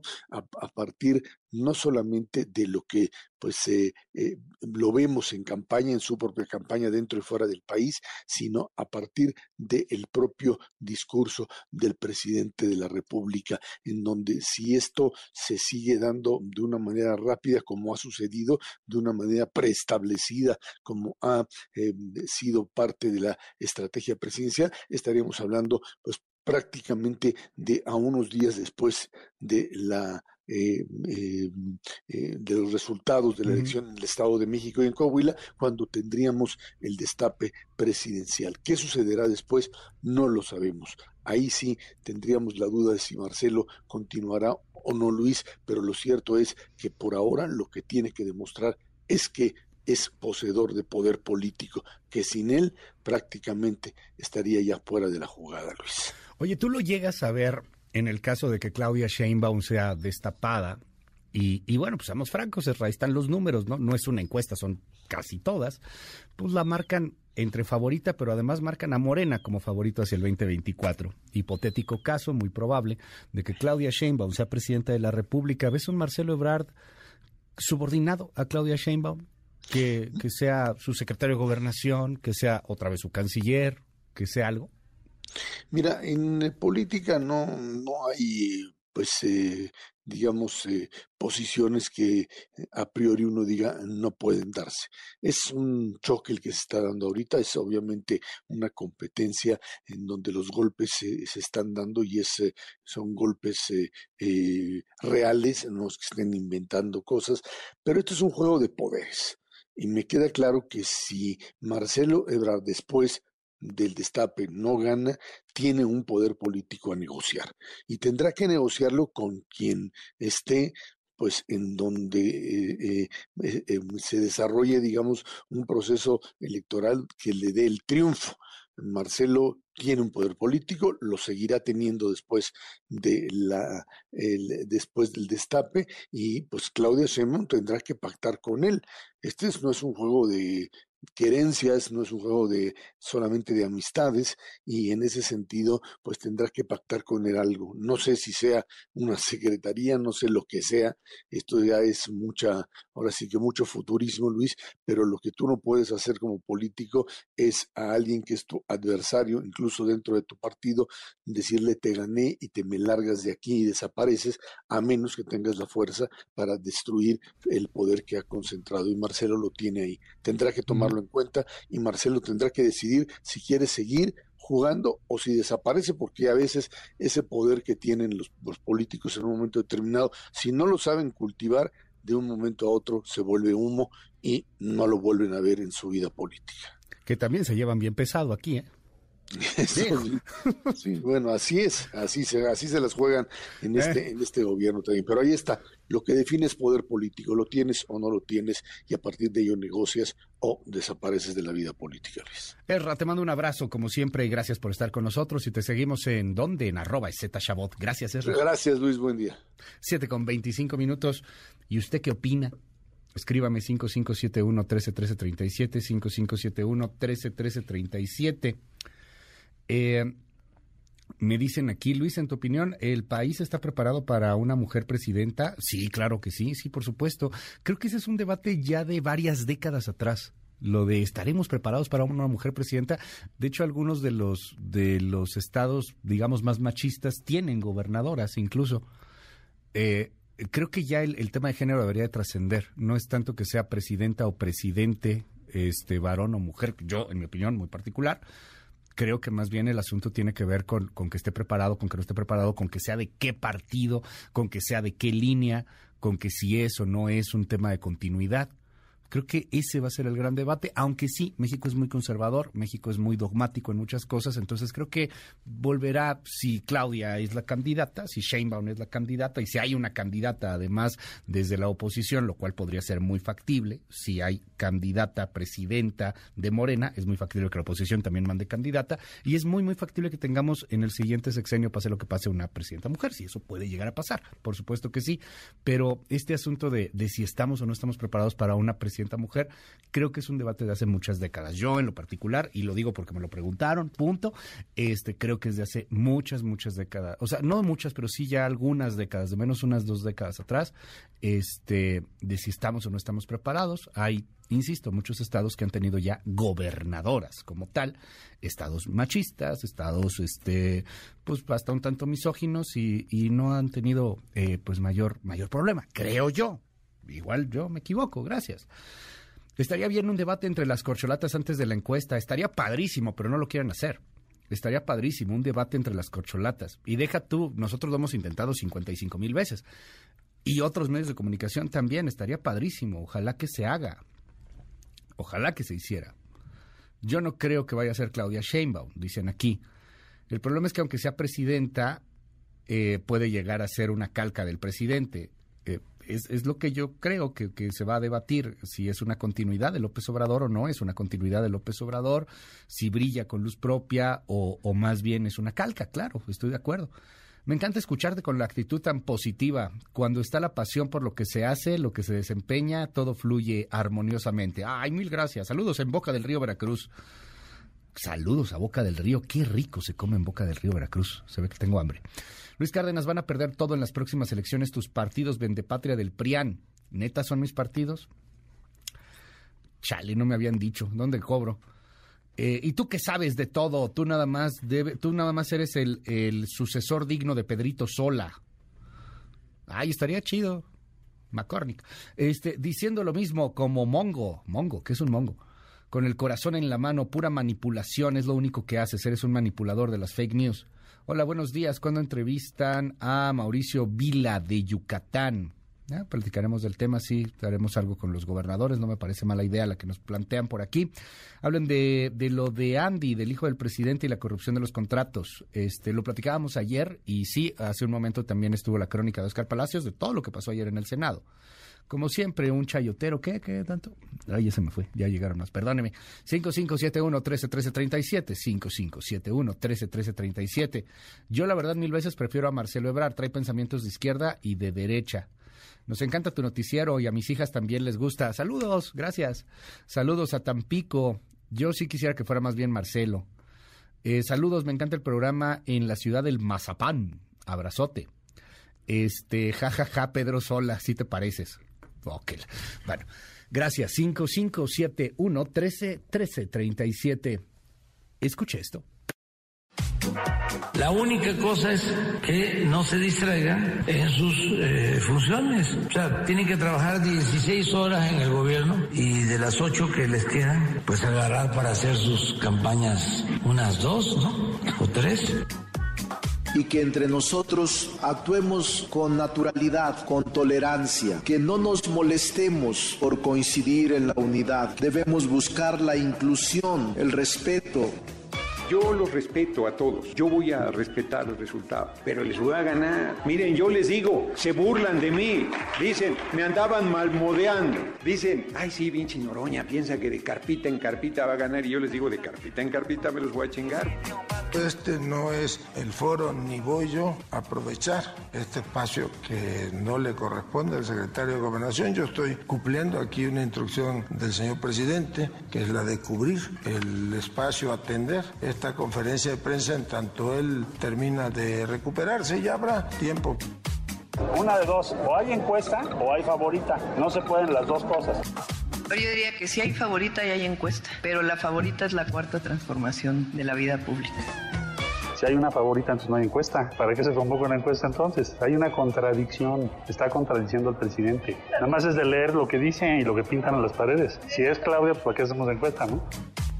Hay que tener paciencia, no es corazón caliente y cabeza fría. El partido está atento a dos acciones o dos actividades muy importantes, que es la elección en el Estado de México y elección en Coahuila. Hay que esperar.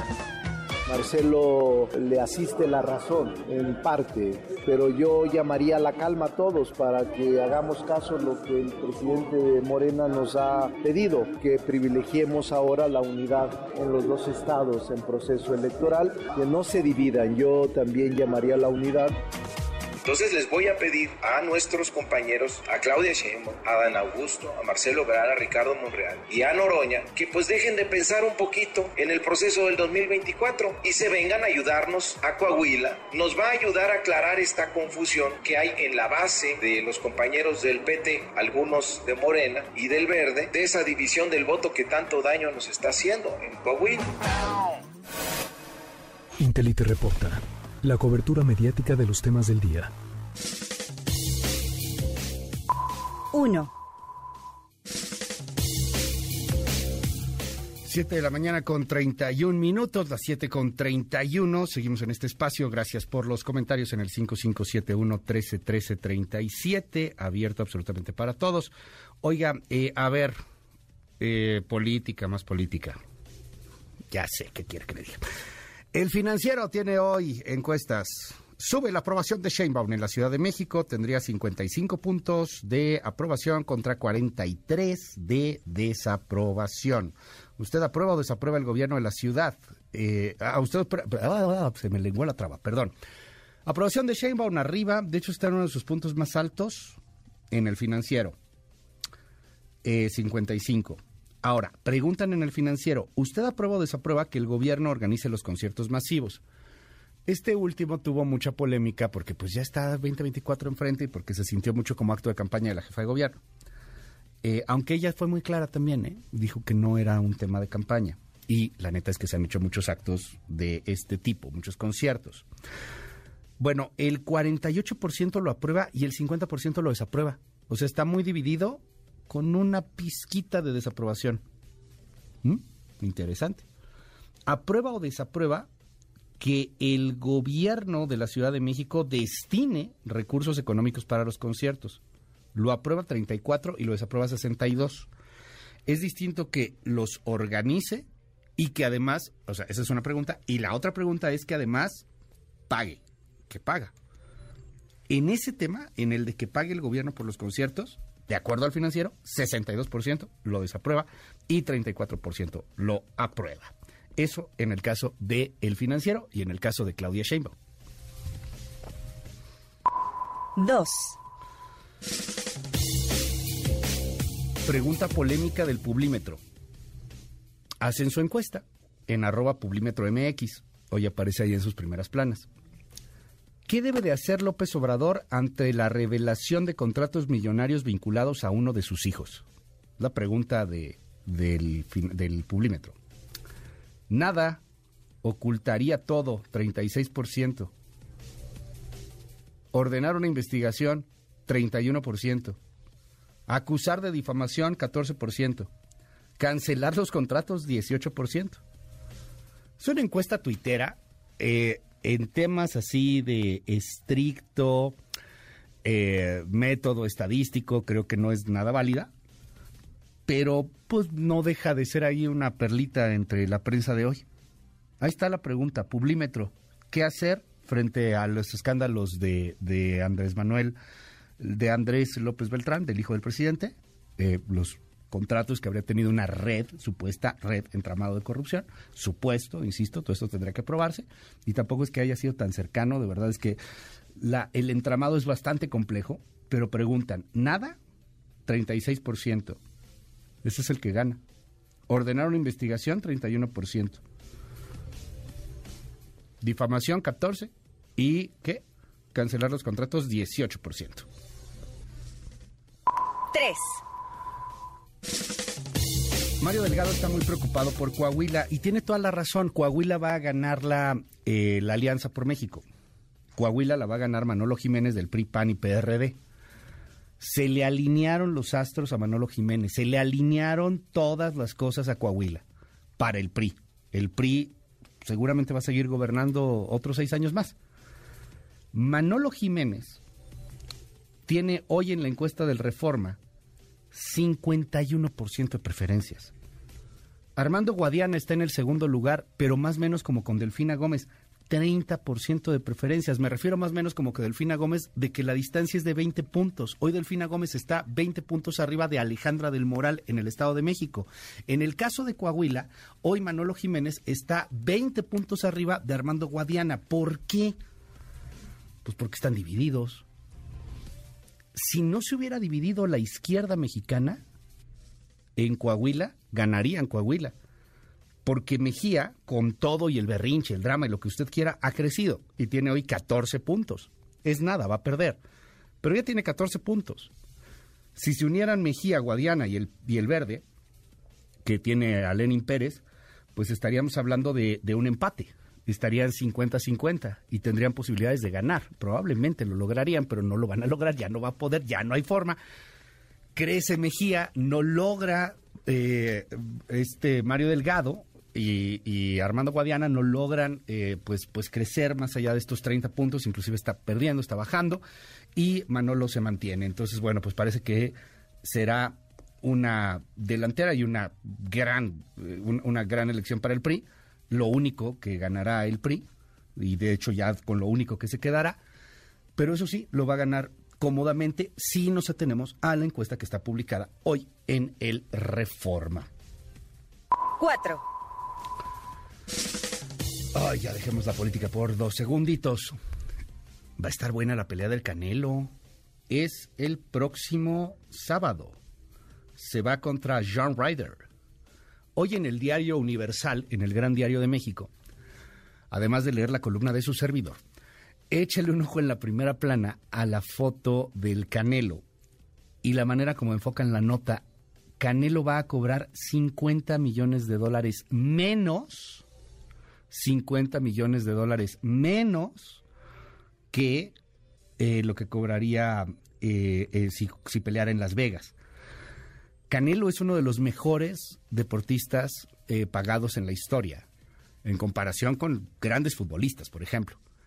Y Canelo quiso hacer la pelea en Guadalajara, en, eh, el estadio eh, en Akron, allá en Guadalajara. Va contra John Ryder. Muy interesante y también muy emotiva la conferencia de prensa que dio el Canelo el día de ayer. Cuando decía, vengo este, en el momento en que, en que estoy arriba, no, no cuando ya me quiero retirar, no cuando ya pasó mi época, vengo en mi época, vengo en, mi, memo, en mi mejor momento y pues están felices ahí los tapatíos y los mexicanos de poder ver al Canelo en Guadalajara. Hoy eh, aparece ahí en varias primeras planas, pero el enfoque que trae el Universal me encantó porque son Canelo cobrará o, bueno, eh, renunciará ahí a 50 millones de dólares. Canelo renuncia a 50 millones de dólares en el ring, dice hoy el Gran Diario de México. 738. Intelite reporta la cobertura mediática de los temas del día. En un momento regresamos.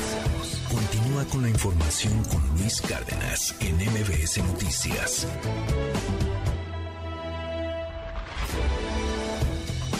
Ya estamos de regreso. MBS Noticias con Luis Cárdenas. Continuamos.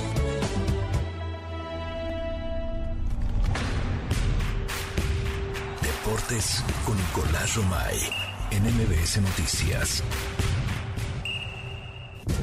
Luis, ¿cómo estás? Me da muchísimo gusto saludarte. Muy buenos días para ti, para toda la gente que está con nosotros. Tenemos lista la final de la Liga de Campeones de CONCACAF. Ayer con un contundente 3 por 1, 4 por 3 marcador global. León derrota a Tigres y se mete a la gran final de CONCA Champions en donde, ojo, eh, enfrentará a Los Ángeles Fútbol Club. No será para nada sencillo el equipo de Carlos Vela, que está jugando muy bien al fútbol, que creo que es favorito incluso en esta final. Pero bueno, pues ya está León, que después de derrotar a Tigres se mete a la, gran final. Así que suerte para el equipo de Nicolás Darcamón. Recordar que la Conca Champions pasada no la ganó la Liga MX, así que será muy importante pues buscar darle la vuelta a esta situación, entendiendo perfecto la rivalidad y cómo ha crecido el fútbol de Estados Unidos y la verdad cómo el fútbol de México ha dejado de hacer las cosas bien. Así que una nueva oportunidad, un nuevo reto para el fútbol mexicano. Por otro lado, Luis, platicarte también de la Liga de España y el Atlético de Madrid gana 5 por 1 al Cádiz y supera ya al Real Madrid. Tiene 69 puntos y el Real Madrid 68 puntos. Cae al tercer sitio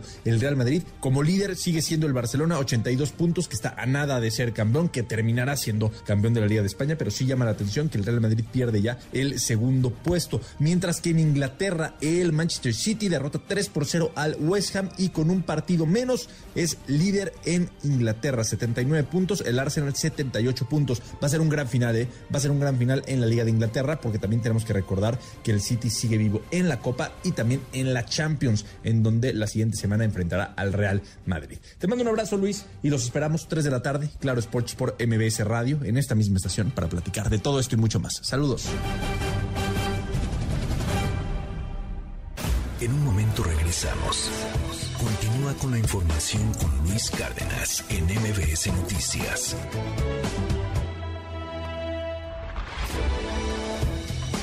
Ya estamos de regreso. MBS Noticias con Luis Cárdenas. Continuamos.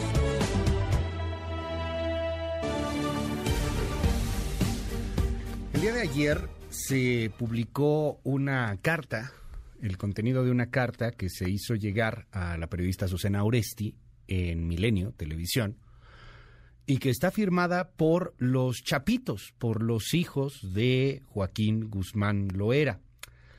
Entre otras cosas, eh, bueno, pues eh, señalan los chapitos que no son ellos la cabeza del cártel de Sinaloa, que tampoco están interesados en serlo. De acuerdo con los chapitos, la manera de, eh, de acuerdo con los chapitos, perdón, la organización criminal sinaloense es un cúmulo de células delictivas que operan en todo el país con diferentes mandos. La manera de operar de estos grupos independientes muchas veces se basa en usar el nombre de nuestro padre, Joaquín Guzmán Loera, alias El Chapo, o en casos más recientes el nombre de nosotros los chapitos para poder trabajar con total impunidad. Les hacen creer a sus proveedores y a sus clientes que son nuestros socios para tener una mejor negociación. Tengo en la línea al abogado y representante de la familia de Joaquín El Chapo Guzmán, don José Refugio. Gracias, don José, por tomar esta comunicación. Buen día, ¿cómo está? Muy bien, muy buenos días. Oiga, cuéntenos un poco más sobre esta carta. ¿Es legítima totalmente? ¿Qué es lo que dicen los chapitos? ¿Cómo, cómo se enteró usted de la misma y cómo la hizo llegar? Ah, mire, eh, yo el, el viernes recibí una llamada, inicialmente era un 722, que es el área de Toluca. Eh, sí. Como, como llevo una, una defensa de unas personas en Toluca, pensé que era algo vinculado ahí y me dijeron que me, iba, que me iban a hablar este posteriormente. Estuve al pendiente de una llamada, no pasó nada ese viernes. Hasta el sábado me, me hablaron de un teléfono 667, eh, una persona eh, cuya voz yo no podía explicar porque no era, no era conocido. Y ya me dijo que, ya me dijo de que, era por parte de los muchachos, ¿ah?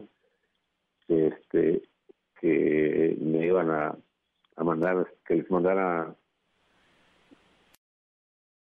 correo electrónico eh, para una, unas manifestaciones de ellos. Mandé el correo, pero después ya no no, no recibí nada por correo. El, el lunes me recibí una, una carta por, por WhatsApp eh, y ya me llamaron, dijo, mire, es esto eh, para dirigir a el presidente Milenio. Dijo, le, yo le dije que, que le iba a dar a otro medio con el que me habían atendido antes. Dijo, no, queremos que sea va dirigida a Milenio, a Susana. Ok.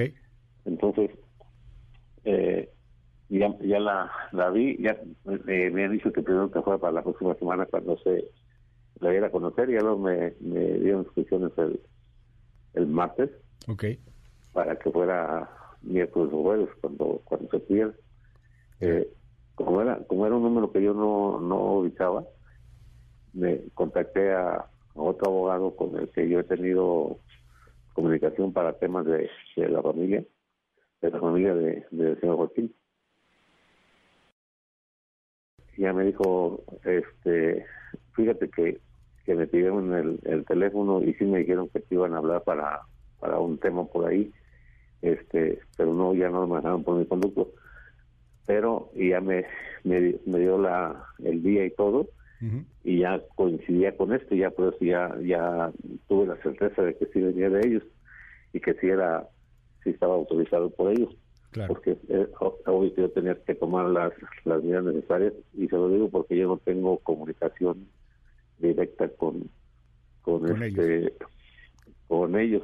¿Quiénes la firman, don José? O sea, ¿son eh, ¿qué, qué hijos de don Joaquín Guzmán Loera? Eh, hablan en, global. Okay, los este, chapitos. Específicamente en el, en el, en el párrafo eh, último y penúltimo, se advierte que, son los, los, los tres muchachos que, que sería este Iván, este Alfredo y ahorita no me acuerdo el nombre de otro muchacho más joven. Okay. Eh, eh, porque hablan de, que les usan el nombre de ellos, de los chapitos, y de que hablan del cartel, y si es un cartel que nosotros no, no encabezamos. Eh, y hablan de actividades que nos imputan que no me da dos segundos, don José, porque tengo un problema con la comunicación. Se escucha como rebotado el audio. Deme un segundo, perdóneme. Es don José Refugio Rodríguez, es el abogado de la familia del Chapo Guzmán, el representante del Chapo Guzmán. Eh, pues ahí están estas, estas cartas, esta carta que fue enviada a, un medio de comunicación el día de ayer, ya le decía, a Milenio, y, y pues no es menor, son de alguna u otra manera los chapitos hablando en réplica a lo que ha dicho inclusive la DEA, concretamente Ann Milgram, cuando en algunas de las declaraciones y testimonios eh, de, presentados por la DEA hablaban, por ejemplo, de que se utilizaban tigres para desaparecer a los enemigos de los chapitos. Dicen los chapitos en esta carta, eso no es cierto. Nunca utilizamos tigres, no tenemos ningún tigre, no creemos que un tigre pueda desaparecer a alguien, lo puede matar, pero no desaparecer como tal. Hablan también los eh, chapitos de que ellos no producen fentanilo ni tampoco están trabajando en el fentanilo. Señalan en la carta, invitamos a cualquier medio de comunicación o agencia gubernamental nacional o internacional interesada en investigar a fondo el tema del fentanilo y en Sinaloa y en México eh, a que pues demuestren que es el cártel de Sinaloa, que son los chapitos en particular, los que son líderes en producción de fentanilo. Perdóneme, don Refugio, le ofrezco una disculpa, tenemos un problema con la comunicación, ya la retomamos, se escuchaba un poco mal. Nos dice entonces, confirmada 100%, es una carta real, es una carta que viene de los hijos de Joaquín Guzmán Loera. Eh, algo algo que, que, agregar en torno a esta carta, la réplica que le hace a la DEA, por ejemplo. Sí, pues eh, más que nada de la de la carta se advierte que se que se están desligando y están negando las imputaciones que, que hizo la DEA en este en la en la conferencia de el 14 de, de abril de este año. Okay. en donde en la que ellos este, niegan las imputaciones que se le hacen y, hablan de que se que se está usando el nombre de ellos eh, eh, por otras personas dijo los aseguramientos que que ha habido en este en, Sinaloa. No son de ellos. No son de nosotros, dijo, inclusive seis tienen, la, la autoridad tiene, tiene información de, de quiénes eran los poseedores o, a quiénes pertenecían.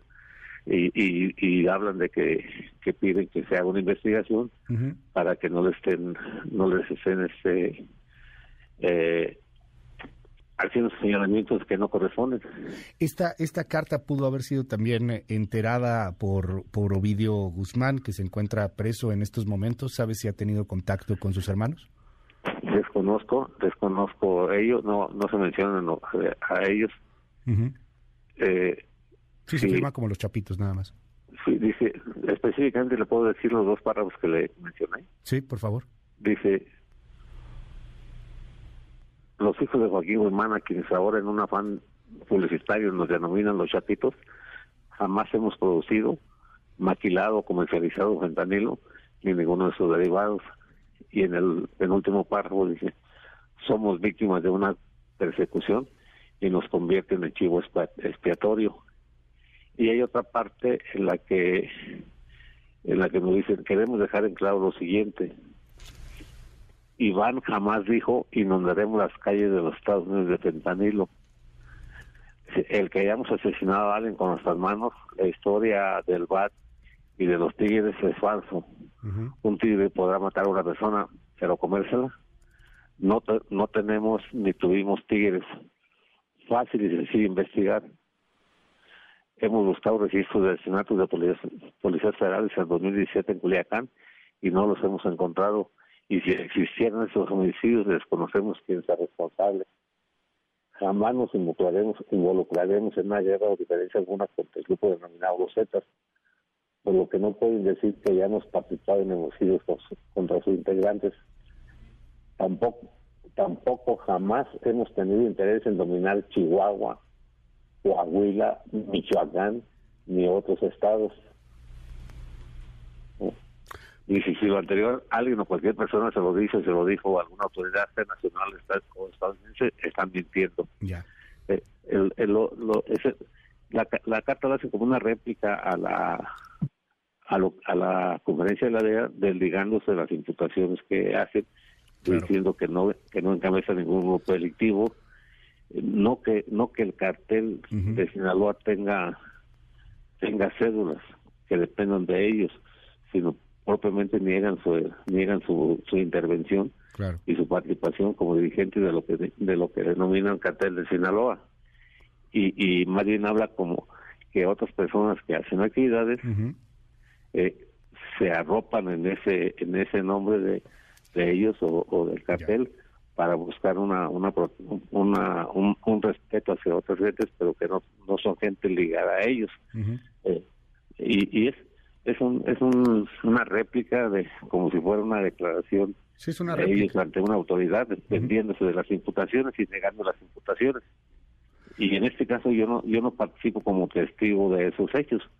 Yo soy el medio o el conducto por el cual esta carta se le hizo llegar a, a, atendiendo a la, a la, a, la atención que me dan todos ustedes en, en este eh, siempre que, que ha habido alguna noticia sobre el señor Joaquín y por lo que yo estoy atendiendo esta llamada de usted. Le aprecio mucho, don José Refugio, que me haya tomado esta comunicación, además de esta manera así tan intempestiva esta mañana. Y, estamos al habla, si usted nos permite. Eh, cerraría preguntando, ¿va usted a representarlos o los representa en dado caso jurídicamente hablando? Están, están buscados, están con órdenes de aprehensión, están eh, pues inclusive con llamados de Interpol. Y, preguntaría también cómo está Ovidio. Ah, fíjese que, que después de que se llevaron a, a Joaquín, yo le sería un mentiroso si si no le negara que yo le negara que no conozco a Iván o a Alfredo. Eh, pero después de que se van a Joaquín yo perdí toda la comunicación con ellos. Eh,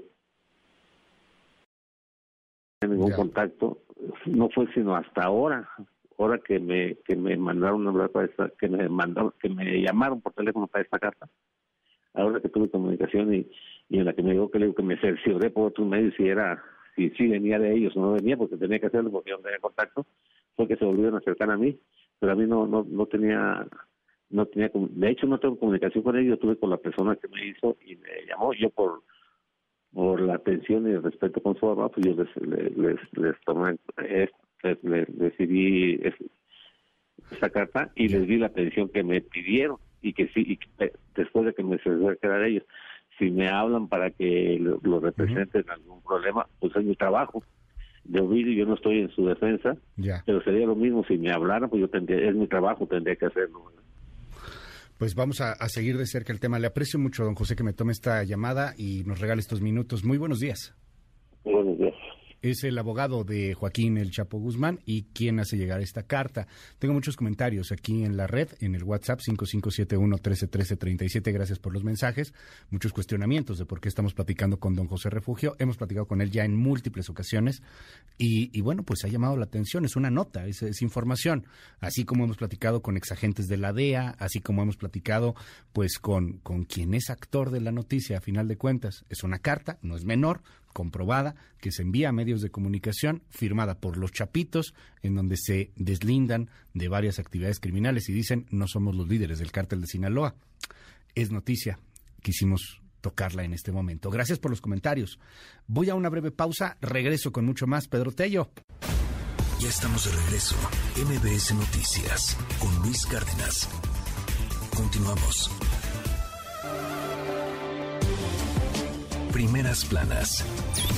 El Universal. Migración realiza en el Aeropuerto Internacional de la Ciudad de México detenciones ilegales. La Secretaría de la Función Pública detecta que pasajeros son retenidos más de 12 horas y se les quitan los celulares, además de que las salas en las que permanecen son insalubres. Milenio.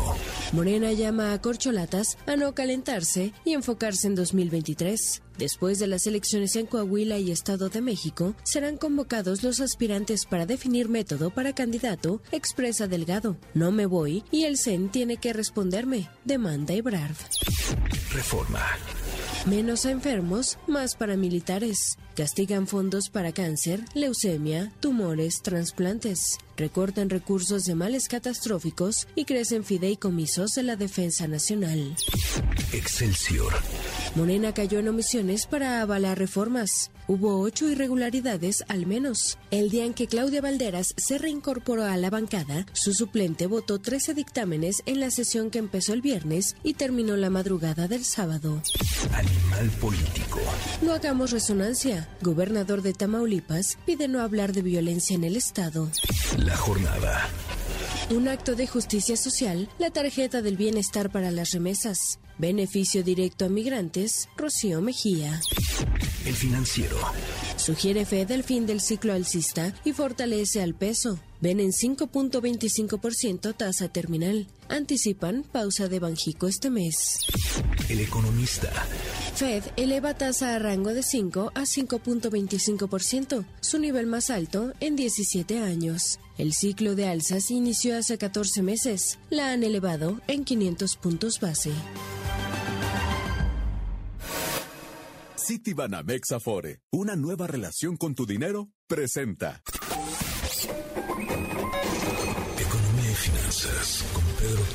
Villagrán.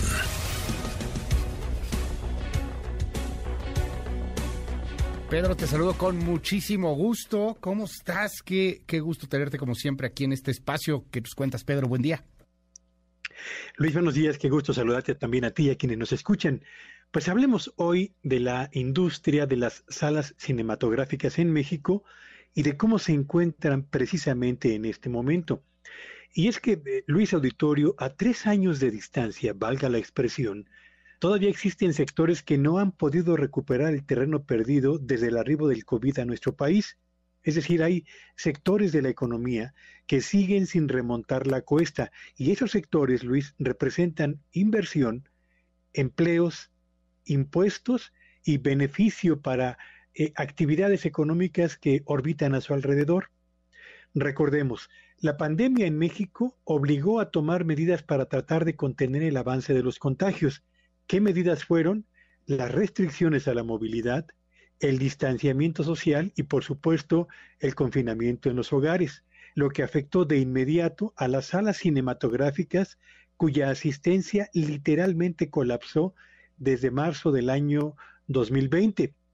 Agregue usted ahora el arribo de las plataformas digitales, el ahora tan popular streaming, donde firmas como Netflix, Disney o HBO, por citar algunas de las más populares, Luis, con su enorme y variada oferta de contenido, permitieron a las familias en sus propios hogares comenzar a disfrutar de películas, de series y de programas de manera segura y sobre todo más económica. Y por cierto, este despegue de las plataformas de streaming provocó que la demanda de pantallas de televisión de gran tamaño, de más de 60 pulgadas, también se disparase. ¿Para qué? Pues porque las familias tenían la intención de acercarse en el propio hogar a la experiencia del cine, pero en casa. Pues bien, todo esto puso a las salas de cine entre la espada y la pared, y las cifras son muy precisas al respecto. En el primer trimestre de este 2023 asistieron al cine, de acuerdo con datos de la Cámara Nacional de la Industria Cinematográfica, 29.9 millones de mexicanos. Esta cifra, Luis Auditorio, está lejos, muy lejos de los casi 72 millones de asistentes que se reportaron en el primer trimestre del año del 2019, es decir, antes del arribo del COVID a nuestro país. La diferencia entre ambos números es de casi 42 millones de espectadores, es decir, a las salas cinematográficas eh, asistieron un número de eh, espectadores que es 58% inferior al que se reportó en el primer trimestre del año 2019. Y parece difícil, muy difícil que esta brecha se cierre en poco tiempo, de modo que las salas cinematográficas tienen un desafío enorme para adaptarse a un mercado en el que cambiaron definitivamente las preferencias del consumidor y donde además parece difícil que la carrera contra el streaming se pueda igualar o al menos se pueda ganar en unos cuantos meses, Luis. Así que la industria del cine, las salas cinematográficas enfrentan una crisis que les ha durado tres años. Y yo me pregunto cuántas empresas podrían aguantar tanto en un mercado tan competido y con tan pocas posibilidades de movimiento como el que hoy prevalece para ellas. Gracias, Pedro. Te mando un abrazo. Te seguimos en tu red. ¿Cuál es? Sígueme en Twitter en arroba Petrillo Villagrán y que tengan un espléndido día. 8 con 14. ¿Y tú? ¿De quién vas a depender en tu retiro? De tus hijos, sobrinos, hermanos, vecinos, amigos, primos, gatos, perro. No lo había pensado. Cámbiate a Citibanamex Afore. Hagamos tu plan ideal y ten una nueva relación con tu dinero. Los recursos en tu cuenta individual son tuyos. Infórmate en www.gov.mx diagonal consar. Conoce más en www.aforebanamex.com.mx. Cámbiate a Citibanamex Afore y hagamos un plan ideal para tu retiro. Presentó. MBS Radio presenta el resumen informativo con Luis Cárdenas.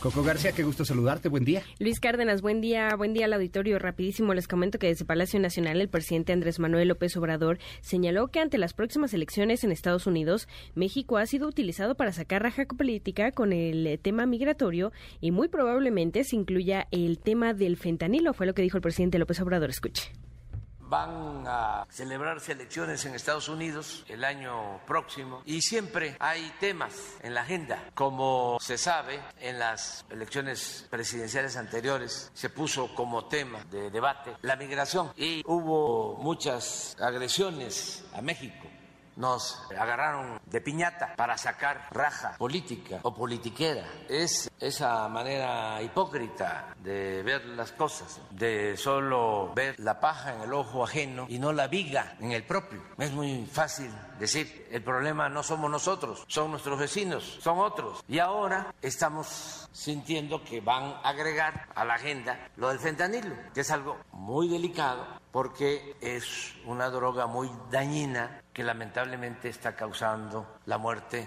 a miles de personas en Estados Unidos. Bueno, Luis Auditorio, les comento que se cumplen ya 10 días del plantón que instalaron integrantes del Frente Nacional Obradorista a las afueras de la Suprema Corte de Justicia de la Nación para pedir la renuncia de la ministra eh, presidenta Norma Piña. Los inconformes además recaudan firmas a las afueras del recinto y ofrecen productos con imágenes del presidente López Obrador. una bola de raperos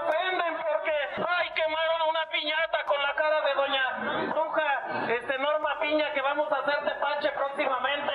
No, no, no podemos ya poder soportar tanto cinismo, tanta desvergüenza de estas gentes que hoy no los puede ya uno ni tocar con el pétalo de una rosa porque están llore y llore. Uy, se siente bien agravados. ¡Ay, violencia de género! ¡Ay, este, soy mujer! ¡Me están denostando! ¡Me están atacando!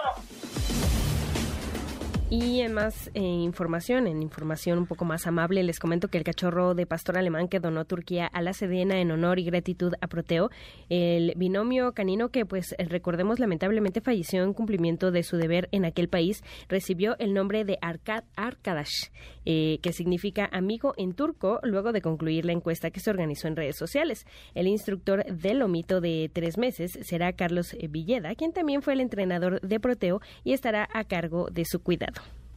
Ahora que va a estar bajo nuestros cuidados y adiestramiento, pues vamos a tener ese objetivo, esa responsabilidad de hacer un gran cachorro, un gran perro de rescate para que ayude a más personas. Ahorita siento una alegría, una felicidad, porque vamos a empezar un nuevo proyecto, un nuevo trabajo, nuevas aventuras, nuevos, nuevas cosas que hacer con él. Y pues triste porque ya no está mi cachorro, ¿no? Un perro muy querido por mí y que dio mucho por, por México y por otros países. Finalmente, Luis Auditorio les comento que el expresidente de Estados Unidos, Donald Trump, se lanzó nuevamente contra Joe Biden y su política migratoria por la derogación del título 42 el próximo 11 de mayo, pues aseguró que cuando él estaba en la Casa Blanca, la frontera fue la más segura. Escuche. Bajo mi liderazgo tuvimos la frontera más segura en la historia de Estados Unidos, con diferencia. Reemplazamos al atrapar y liberar con detener y deportar. Una de mis políticas más exitosas fue el título 42 que permitió la expulsión instantánea de cualquier extranjero ilegal que cruzó nuestras fronteras. Cualquiera, si eran malos, los sacamos. Cada posible ilegal que cruce sabría que con Donald Trump en la Casa Blanca, nuestra frontera estaba absolutamente cerrada y no tenía ninguna posibilidad de entrar y por lo tanto no vinieron. Cuando Joe Biden llegó a la oficina, terminó con todas las políticas fronterizas exitosas. 819, gracias Coco. Gracias Luis. ¿Te seguimos en tu red? En arroba Coco García con doble y en todas las redes. Muchas gracias, buen día. 819. Engine Capital, el financiamiento más fácil. Punto. Presenta. ¿Qué es un leasing o qué es un crédito empresarial y cuál escogemos entre los dos? Tengo en la línea y le aprecio muchísimo al Chief Commercial Officer de Engine Capital, Mauricio Piva. Bienvenido, Mauricio. Gracias por tomar la comunicación. ¿Cómo estás? Muy bien, ¿y tú, Luis? Un gusto saludarte y a toda tu auditoria.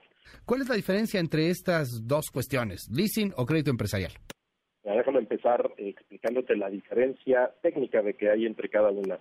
El arrendamiento puro o leasing eh, es, el uso y goce de un activo productivo pagando una renta como una contraprestación, la cual personalmente es el 100% deducible. Al final del plazo tienes las tres opciones de renovar tu, tu financiamiento, tu arrendamiento, de comprar el activo a un valor de mercado o bien devolverlo. El crédito es el préstamo de dinero a un periodo dado, pagando una tasa de interés que usualmente pues, va contra una prenda o una hipoteca.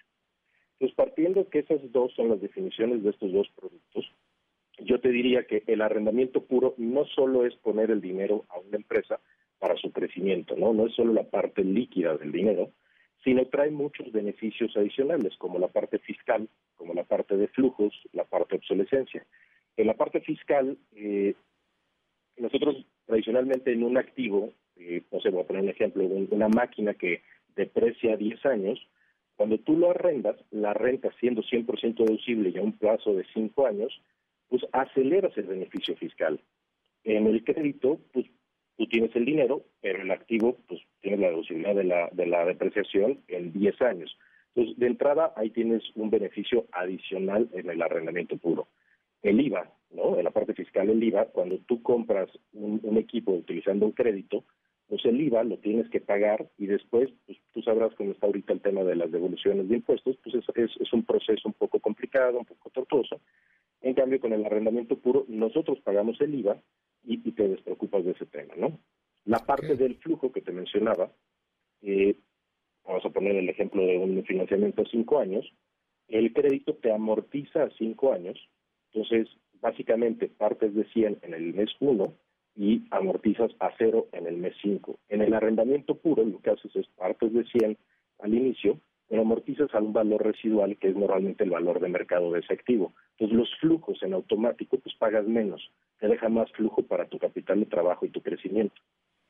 El tema de la obsolescencia, déjame ponerte un ejemplo bien común que probablemente tu auditorio lo, lo va a cachar inmediatamente. El tema de obsolescencia. Acuérdate, hace cuatro años tenías tú un teléfono de esos de la manzanita, que era la versión 7. Imagínate ahorita tener la versión 7 con toda la, tecnología en avanzada que hay. Imposible operar de esa forma, ¿no? Entonces, el arrendamiento lo que te hace es, tú te pone en, financiamiento ese aparato que, que, hace siete años, que hace cuatro años era tecnología de avanzada, pero que hoy probablemente pues ya se volvió obsoleto. y te da la oportunidad de cambiar ese activo y estar siempre a la vanguardia. Es Sin que- mencionar, perdón, perdón, Luis. No, adelante, adelante Mauricio, es un cambio de mentalidad a final de cuentas, es el, el gran asunto mexicano, ¿no? Este, el, el crédito entre, ah, pues es que lo rento, pero nunca va a ser mío. Pues no, pero siempre vas a ocupar una cosa nueva, ¿no? El ejemplo que pones de los teléfonos es impresionante, ¿no? O sea, es, es clarísimo, siempre eh, pues se va, se va, va caducando, va haciéndose más, más viejo y necesitas tenerlo lo más nuevo para ser más productivo, para poder estar a la vanguardia, etcétera. O sea, hay, hay más ventajas en, en lo que nos estás contando. El gran problema es el tema ideológico, ¿no? La idiosincrasia que, que sigue prevaleciendo en el país. y por eso por eso países de primer mundo países muy avanzados como Estados Unidos como Europa entendieron que el uso del activo es lo que tú necesitas como empresario no necesitas la propiedad porque no sirve para nada lo que necesitas es el uso Claro. del activo para tú poder producir y entre menos te descapitalices y tu dinero lo utilices en tu empresa más ventajoso vas a más, más ventajas vas a tener en la industria no Eh, para darte un dato muy general cada vez que un cliente nos busca eh, tradicionalmente se nos acercan pidiendo un crédito. Cuando les enseñamos que no solo es el dinero, sí, claro. sino todas las bondades que lleva el arrendamiento, nueve de cada diez Ya. nos pide el arrendamiento. Es un producto eh, muy completo. Pues para más información en Engine Capital, Mauricio Piva, Chief Commercial Officer en Engine, mil gracias por estos minutos aquí en MBS. Claro que sí, nos pueden buscar en www.engine.com.mx. Gracias Luis por tu tiempo. Al contrario, gracias a ti, 8 con 24. Engine Capital, el financiamiento más fácil. Punto. Presentó. En un momento regresamos. Continúa con la información con Luis Cárdenas en MBS Noticias.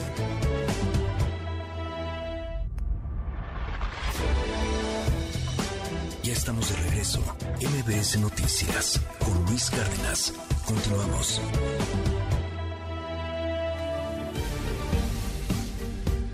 Ya son las ocho y media de la mañana, 8.30.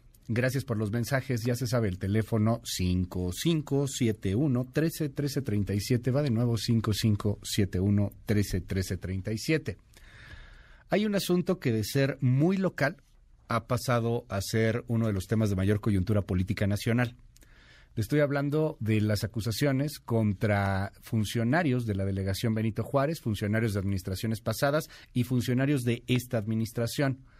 Para quienes nos escuchan en el resto de la República Mexicana, fuera de la capital del país, entendamos las alcaldías como los municipios, entendamos Benito Juárez como el lugar para que nos ubiquemos todos, en donde está el World Trade Center, por ejemplo, es una zona muy importante en la ciudad, es el corazón de la ciudad en gran parte, es una zona en donde hay gran actividad comercial y es una zona también que ha sido gobernada por el Partido Acción Nacional desde siempre.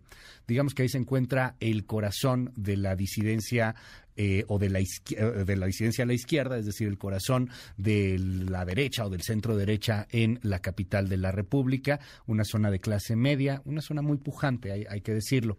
Hay acusaciones en torno a eh, pues corruptelas, a especulaciones inmobiliarias que involucran a funcionarios del Partido Acción Nacional, funcionarios de la delegación Benito Juárez. Varios de ellos están detenidos. Quizá el que más ruido ha hecho es el ex delegado de la Benito Juárez, Cristian Buenroeric. Hoy está aquí en MBS y le aprecio mucho el alcalde de Benito Juárez, Santiago Tabuada. Bienvenido, Santiago. ¿Cómo Gracias, estás? Luis. Muchas gracias por, por el espacio. Oye, a ver, eh, empecemos pues con lo que sucedió ayer. Toda la oposición eh, cierra filas en torno a ti, te defienden y dicen eh, pues que si tocan a uno, tocan a todos. Y esto se vuelve de una investigación eh, administrativa primero y después penal a un asunto ya político. ¿Qué está pasando en la Benito Juárez? ¿Qué pasó ayer? Primero decirte que lo que está pasando en la ciudad es muy grave. Ajá. Y, y- y- y por lo de ayer estoy realmente muy agradecido, muy contento, porque no, no solamente es un tema en torno a mí, es en torno a que la oposición, como bien lo dijiste, no nos vamos a dejar. Ayer hubo un respaldo hacia el coordinador de los diputados federales, de Jorge Romero, hacia mí, porque lo que sí está pasando en esta ciudad es que, mira, lo voy a poner en ejemplos futbolísticos. A ver. Vamos ganando el partido y estos amigos lo único que quieren hacer son faltas. Quieren bajarnos a punta de, de- de- de patadas y no nos vamos a dejar, ¿eh? No les vamos a, a dejar una sola de sus mentiras sin contestar. Y yo todo lo que he venido haciendo, mi querido Luis, tú lo sabes, tú me has dado inclusive muchos de estos espacios, es ir denunciando y sobre todo irles desmontando sus mentiras. Ellos primero dijeron que pues yo estaba loco, que estaba inventando, inclusive creo que ocuparon tu micrófono para decir que nunca se me había, que no se me estaba investigando. Una réplica. Tú dijiste que te estaban investigando, Claro. que te habían abrir una carpeta de Es investigación. correcto. Luego que estaba abierta. que había ¿te hasta un video, ¿no? Es correcto. Ajá. Inclusive, eh, hasta la jefa de gobierno salió a decir que no es cierto. Y bueno, ¿qué pasó después? Un juez federal tuvo que venir a decirles, y aquí tengo toda la documentación, ¿eh? ante sus mentiras y ante sus dichos, mis hechos. Sí. Y entonces un juez federal tuvo que decirles, no, oigan, a mí no me pueden mentir. Y entonces le tuvieron que decir que efectivamente me abrieron una carpeta de investigación en el 21, cuando después de que perdieron. Fue tanto su ardor que decidieron hacer eso. Y después decirte algo muy, muy claro. Eh, empezaron a hacer un trabajo de intervención de control de mis comunicaciones ante un juez federal, lo platicábamos. Aquí tengo el documento de cómo un juez, un juez federal le pide a Telcel. Y esta empresa lo que dice, sí, efectivamente, la Fiscalía General de la Ciudad de México, por medio de la Fiscalía Antisecuestro y de la. Fiscalía de Desaparición Forzada de Personas, me pidieron que el número del alcalde tuviera su geolocalización, Ajá. el registro de todas sus llamadas y el control de sus comunicaciones. Como se entienda eso, si eso no es espionaje. A verme, pero no una vez. A ver, Luis. una duda, ¿ellos escuchan lo que dices o solamente saben en dónde estás? Pues en mira, todo saben, momento? dice registro de llamadas, control de comunicaciones y adicionalmente geolocalización. Control de comunicaciones como se entienda, ¿eh? Sí, o sea, igual saben lo que estás haciendo, Bueno, saben... seguramente. Todo. Ok. ¿no? Y entonces tampoco, y pero haber ocupado, no en una, en 15 ocasiones oficios de investigación de las áreas de antisecuestros de la ciudad y de desaparición forzada es un exceso. Es un, en verdad, eh, a ver, tanto se quejaban de Pegasus, tanto se quejaban, y ahí está. Y por eso ayer también presenté un- una denuncia ante la Fiscalía General de la República. Porque esto no puede seguir pasando. ¿Por qué? Por ser opositor, por gobernar y por lograr que Benito Juárez sea la alcaldía más segura, inclusive ante todo su montaje, aquí están todas las pruebas que te puedo decir, Luis, que es una mentira. Que lo único que hoy tienen es a un empresario amenazado, a un empresario al que tienen leyendo un guion, ahí lo puedes ver, las imágenes no mienten. Y por supuesto que a todo esto les voy a contestar. Pero el fondo de esto, y precisamente por eso eh, eh, estamos, estamos este, muy agradecidos y muy contentos con lo que ayer pasó, porque ayer lo que pasó fue que la alianza en la ciudad, y no solamente de partidos políticos, eh, estuvo el Frente Cívico Nacional, estuvo un senador del Grupo Plural de esta ciudad. Y por supuesto, lo que dijeron es, no vamos a permitir una persecución política en contra de un opositor. Tú sientes que hay una persecución política, le estás demostrando, estás diciendo, Claro. yo soy un perseguido político por tus aspiraciones a gobernar la Ciudad de. México, porque estás en el partido que puede que casualmente ahí inició todo, Luis. La Ciudad de México, ¿verdad? O sea, quiero decir, ahí inició todo. Es decir, yo llevo si- siendo alcalde desde el 2018. Sí. Y todas las investigaciones, todas, casualmente, son después de junio del 2021. Ok. Ahora, dime algo. eh, dentro de todas estas acusaciones, dentro de todo lo que tú estés señalando, ¿hay hoy día ya una carpeta iniciada de investigación? ¿A ti la Sí, claro. fiscalía te está acusando de algo? ¿A ti te podrían detener saliendo de algún lugar? ¿Te podrían acusar? ¿Y de acusar de qué, Santiago? Pues mira, primero decirte que eh, muchas de esta información la tengo porque mismos funcionarios de la Fiscalía me la dieron. Porque claro que hay funcionarios que tienen 20 años en la institución o 30 años en la institución y no están de acuerdo con lo que está haciendo su jefa. O sea, gente dentro de Por la supuesto. fiscalía. Y todos estos documentos que digo, aquí lo traigo garganta por- profunda. porque porque yo, Ajá. yo, yo, yo- porque obviamente Sí. Miquel Luis era muy importante que los vieras, No, que no estoy mintiendo, que aquí están uno a uno carpetas iniciadas. Mira, por eh, inclusive aquí están los informes del juez en donde dicen, "Señores, mira, hasta mensajes te Ajá. traje Guau. De, de cómo en mis cuentas, eh, eh, en, en mis redes ¿Eso es sociales. que de me tu dice- WhatsApp o de qué? Sí, de, Ah, de tu Twitter. Ajá. Estimado alcalde, no estés equivocado, trabajo con tal, digo, lo voy a omitir, ¿no? Creando carpetas de investigación, otra que me dice que qué número, me dice, cuidado, a usted y a Romero lo están investigando, cuiden sus teléfonos, Ah, hay varios expedientes. Ajá. Así. O sea, por Twitter alguien te decía que te estaban investigando. No, y aparte me mandaban información. Mucha de esta información la tengo yo. Gracias a que alguien en la fiscalía alguien- te mandaba esa información. Claro, mira, ¿te acuerdas cuando denunciamos varios alcaldes lo de la? Te- Que fuimos Sí, a sí, la sí. WIF. Recién iniciamos lo- el, el- el- en, en mi caso en el segundo 2021, periodo. si no me equivoco. ¿Ves que nos habían dicho que no es cierto, que estábamos mintiendo? Bueno, aquí te traigo el oficio de cómo el que me responde que estamos mintiendo, el titular de la UIF de la Ciudad de México, le pide a la UIF enero. En ese entonces era Santiago Nieto. No, del de, ya bueno, de era la Ciudad de Pablo México. Gómez. No, Ah, se lo- de la Ciudad de México, Se lo perdóname. pide al de la, al- es Ajá. correcto, se lo pide al Se de la pide- Federación. que en ese es entonces sí era Santiago Ya, Nieto creo que ya ¿o ya era, era creo Pablo que ya Gómez? era Pablo Gómez. No, no. o sea, te investigan las cuentas, te investigan todo. Ahí tienes los me documentos. investigan el teléfono, las cuentas, mi patrimonio. Eh, me hicieron eh, subir las patrullas que compré en el 2018. Ok. Cinco veces al explorar. Bueno, me hicieron interrumpir el programa y sobre todo el operativo de Semana Santa. Me hicieron suspender más de seis horas el servicio de seguridad por su necedad de decirme, no, las quiero ver, las quiero contar. Oye, estoy en un medio operativo, en media Semana Santa. Pero hay una acusación formal hoy día. Sí, bueno, lo que te decía es inició hay por una investigación. Sí, sí, pero Me hay, hay- claro. pero hay una carpeta que inició de manera anónima, este, por uso ilegal de atribuciones, que algo así dice que, que genere beneficios económicos. ¿Te han notificado sobre ello? No, mira, Nada. aquí te enseño los oficios. Por eso es el- lo más grave es que le han mentido un juez. Yo metí el año pasado, porque pues obviamente uno al enter- irse enterando esto dice, espérame, las cosas no están mal".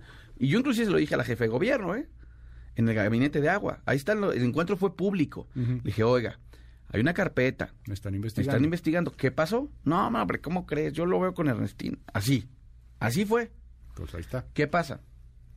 Yo metí un oficio, un escrito, ¿eh? No creas que un amparo, nada, nada. Un escrito como cualquier otro ciudadano. Que, ¿Un que- escrito a, a dónde, a la perdón? fiscalía, diciendo, Ah, pidiendo- oye, yo sé o tengo conocimiento de Que hay una carpeta investigando, por investigación. favor, me dices. ¿Me puedes dar acceso? Que, y me contestó que no. Ajá, cualquier ciudadano puede hacer eso y a cualquier ciudadano, si le contestan, le van a decir que no. Es correcto. No sé si legalmente estén obligados a decirte si Pues- te están investigando o no. Creo que no. Si están, si, si, si ellos han hecho, Ajá. así dice la ley, ¿eh? no yo. Si ellos han eh, realizado actos de molestia, lo que se considera, puede ir tu, la investigación de tus cuentas, en fin, están obligados a darte acceso para que te defiendas. A ver, ¿por qué no me voy a Pero poder hasta que te presenten una acusación, ¿no? Sí, no, bueno, hasta que un formal. acto de molestia. Porque también nos pueden decir es que es el sigilo de la investigación. Pero, ¿no? pero un Este, acto de molestia es, por ejemplo, pedir tus cuentas, Ok. ¿no? Pero se supone que tú no tenías que enterarte que pedían las cuentas. No, correcto. Pero al enterarse, no, no. Pero mi punto es, al pedir tus cuentas, eso es un acto de molestia. Eso dice la ley, no, no lo de- ahí está la Constitución. Y, y ellos de manera cínica dijeron no. Aunque no te las pedían a ti, se las pedían a... Bueno, se la pedían a la Comisión Nacional Comisión de Valores. De. Bueno, pero es una No, es autoridad. que, digo, te lo O sea, digo porque, lo- lo que o quiero sea, decir es más que- allá de que hablemos en abogado... No, yo sé, no, no, no, no, no quiero de hablar en repente abogado, va a quiero decir hablar- alguien, no, pues si no te estaban molestando a ti, te las estaban pidiendo a la pero, CNBB. pero lo que quiero decir es que ve lo grave. Ajá. Como cualquier otro ciudadano fui y presenté un escrito. Mira, inclusive ver. aquí lo tengo, ni lo hice mediático, ¿por qué?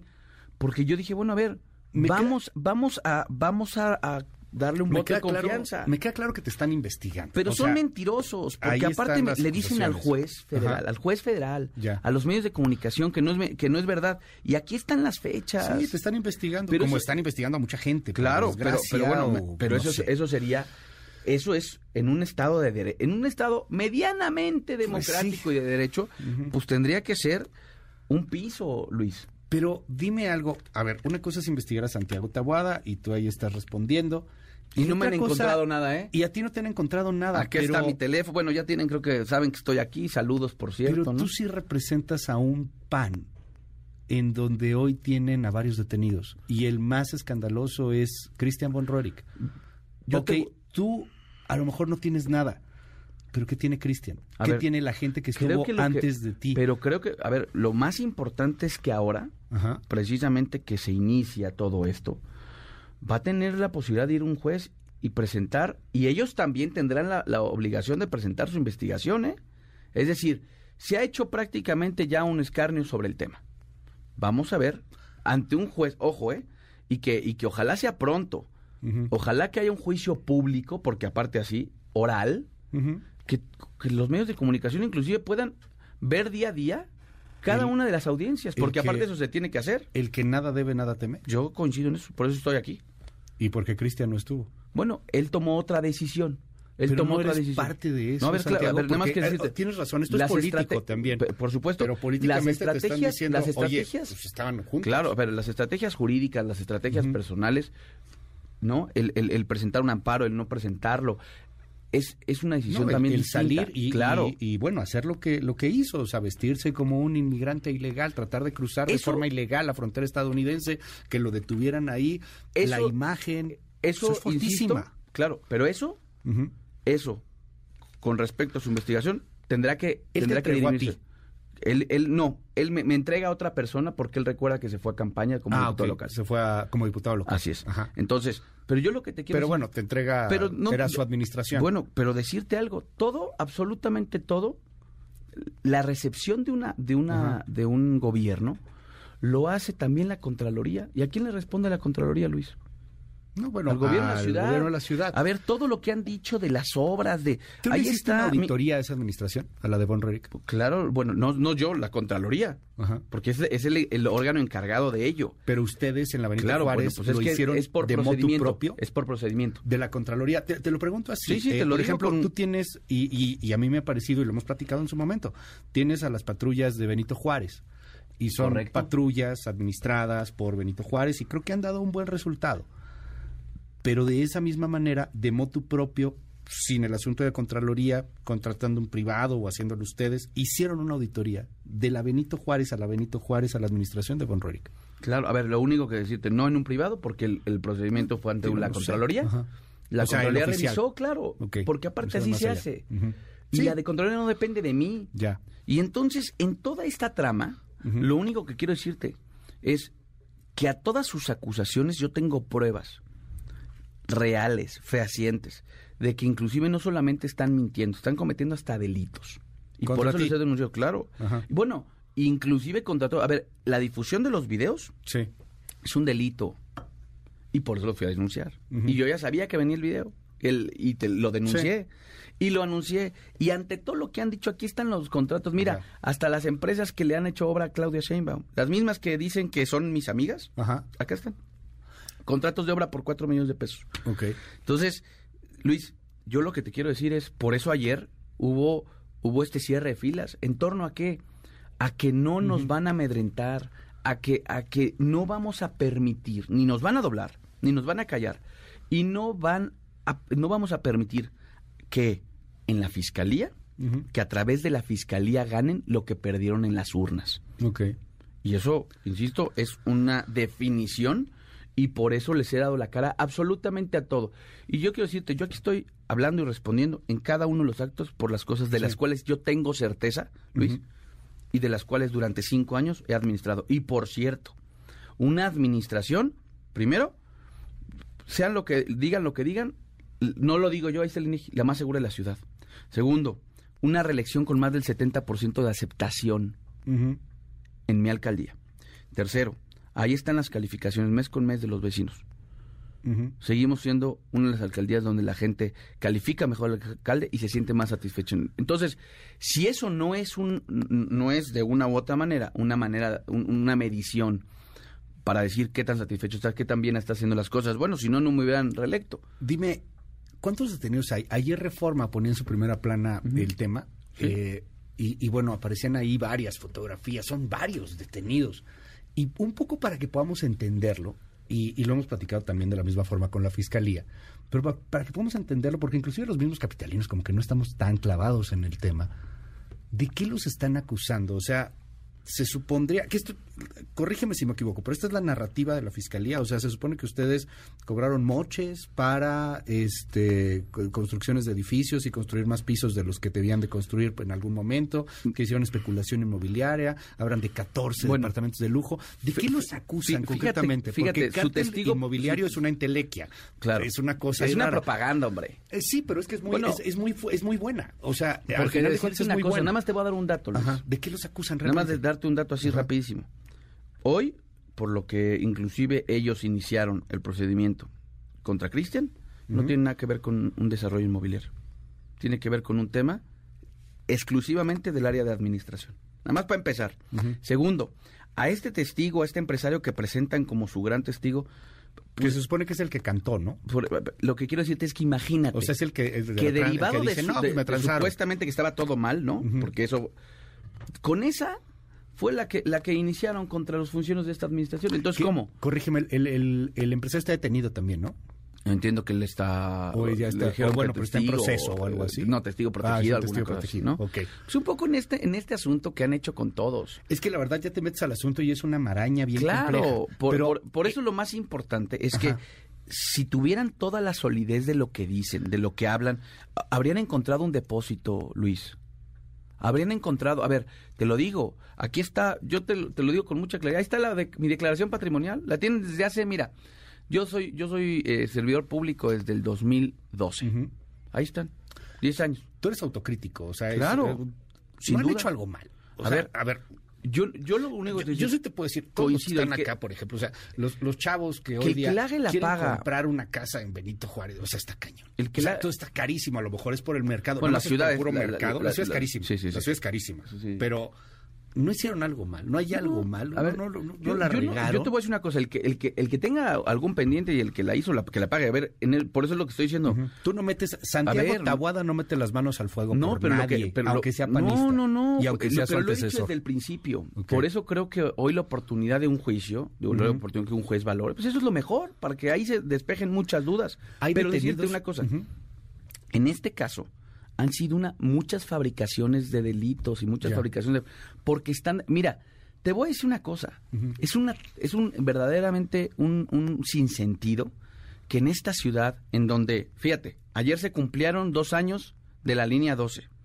Dime tú, ahí ahí ahí no es un tema de Sí, sí, sí, especulación, sí. Ana. Ahí se murieron más de 25 personas. Dime un solo, uno solo, vinculado a proceso o, o en el reclusorio. Uno, ¿eh? Uno. No hay nada.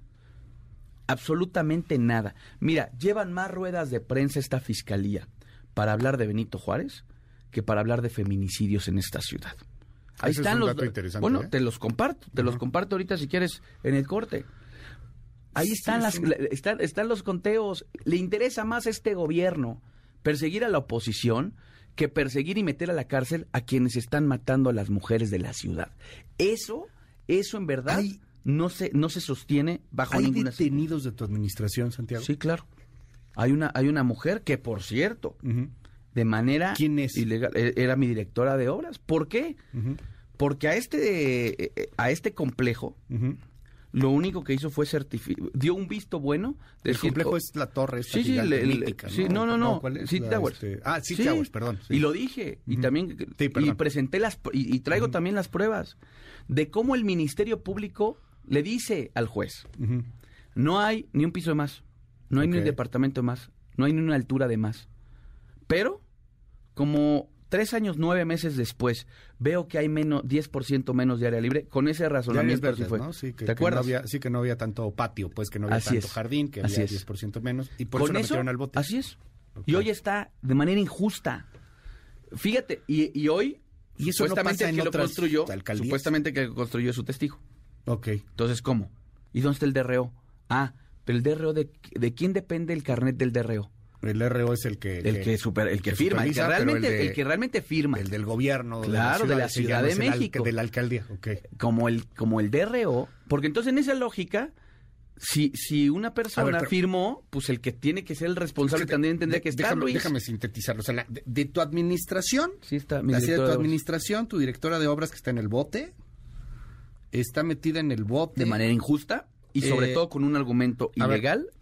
De lo que te podrían acusar entonces es de que no diste 10% de las áreas verdes de City Towers. No, no ni siquiera que no las di yo, que el fíjate Sí, que el sí, desarrollador eso, no que yo no que yo no que yo no me di, fíjate, Ajá. que yo no me di que había 10% más de área verde. Hablan Eso de- fue. pero de- tres años, nueve meses después, Luis. Hablan de 14 departamentos de lujo que se repartieron entre ustedes. que los a ver, ahí está, hombre, lo, lo que tengo tengo y lo que no no lo tengo. Ajá. ¿Qué en tienes? verdad, eh, mira, Más o menos. nada.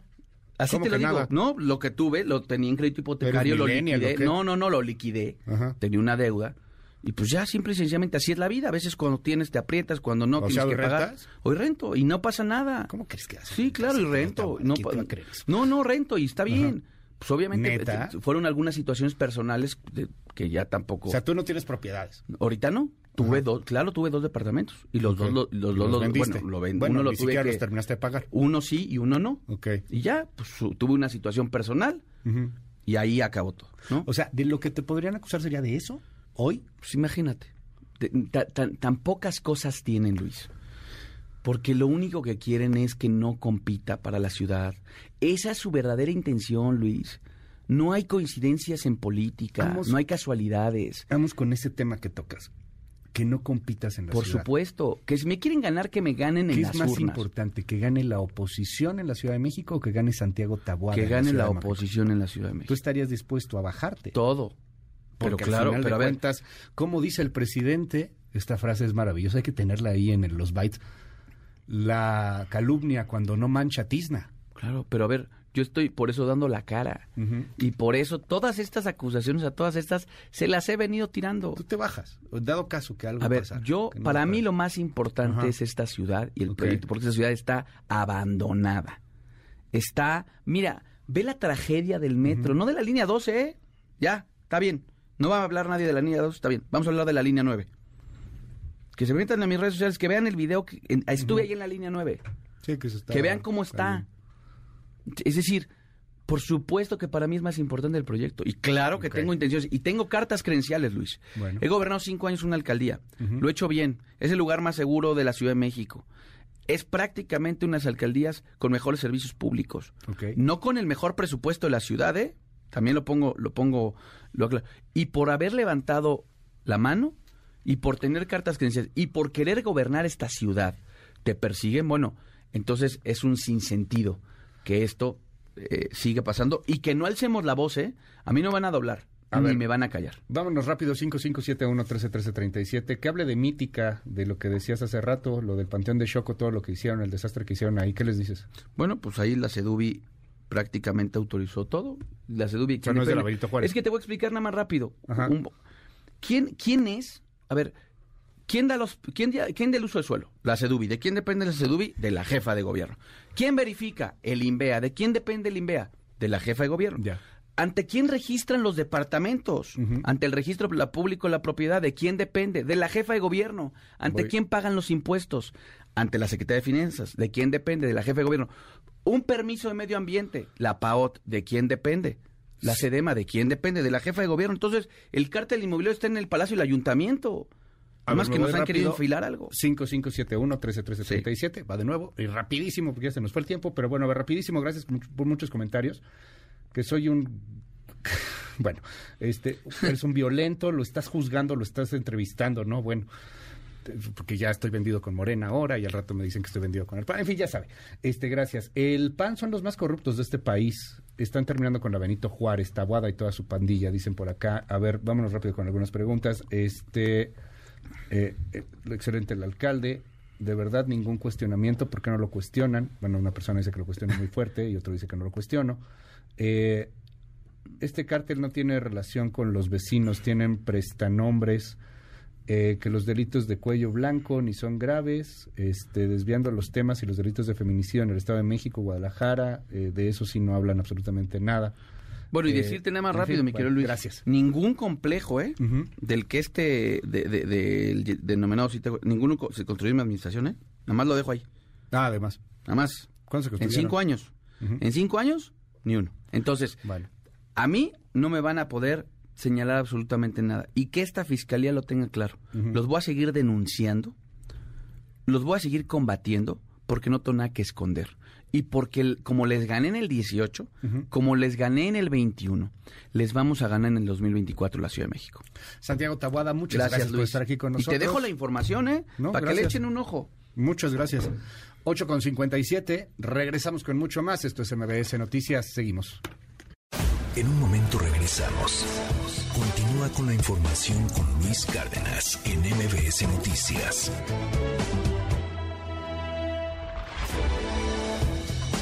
Ya estamos de regreso. MBS Noticias con Luis Cárdenas. Continuamos. MBS Radio presenta el resumen informativo con Luis Cárdenas.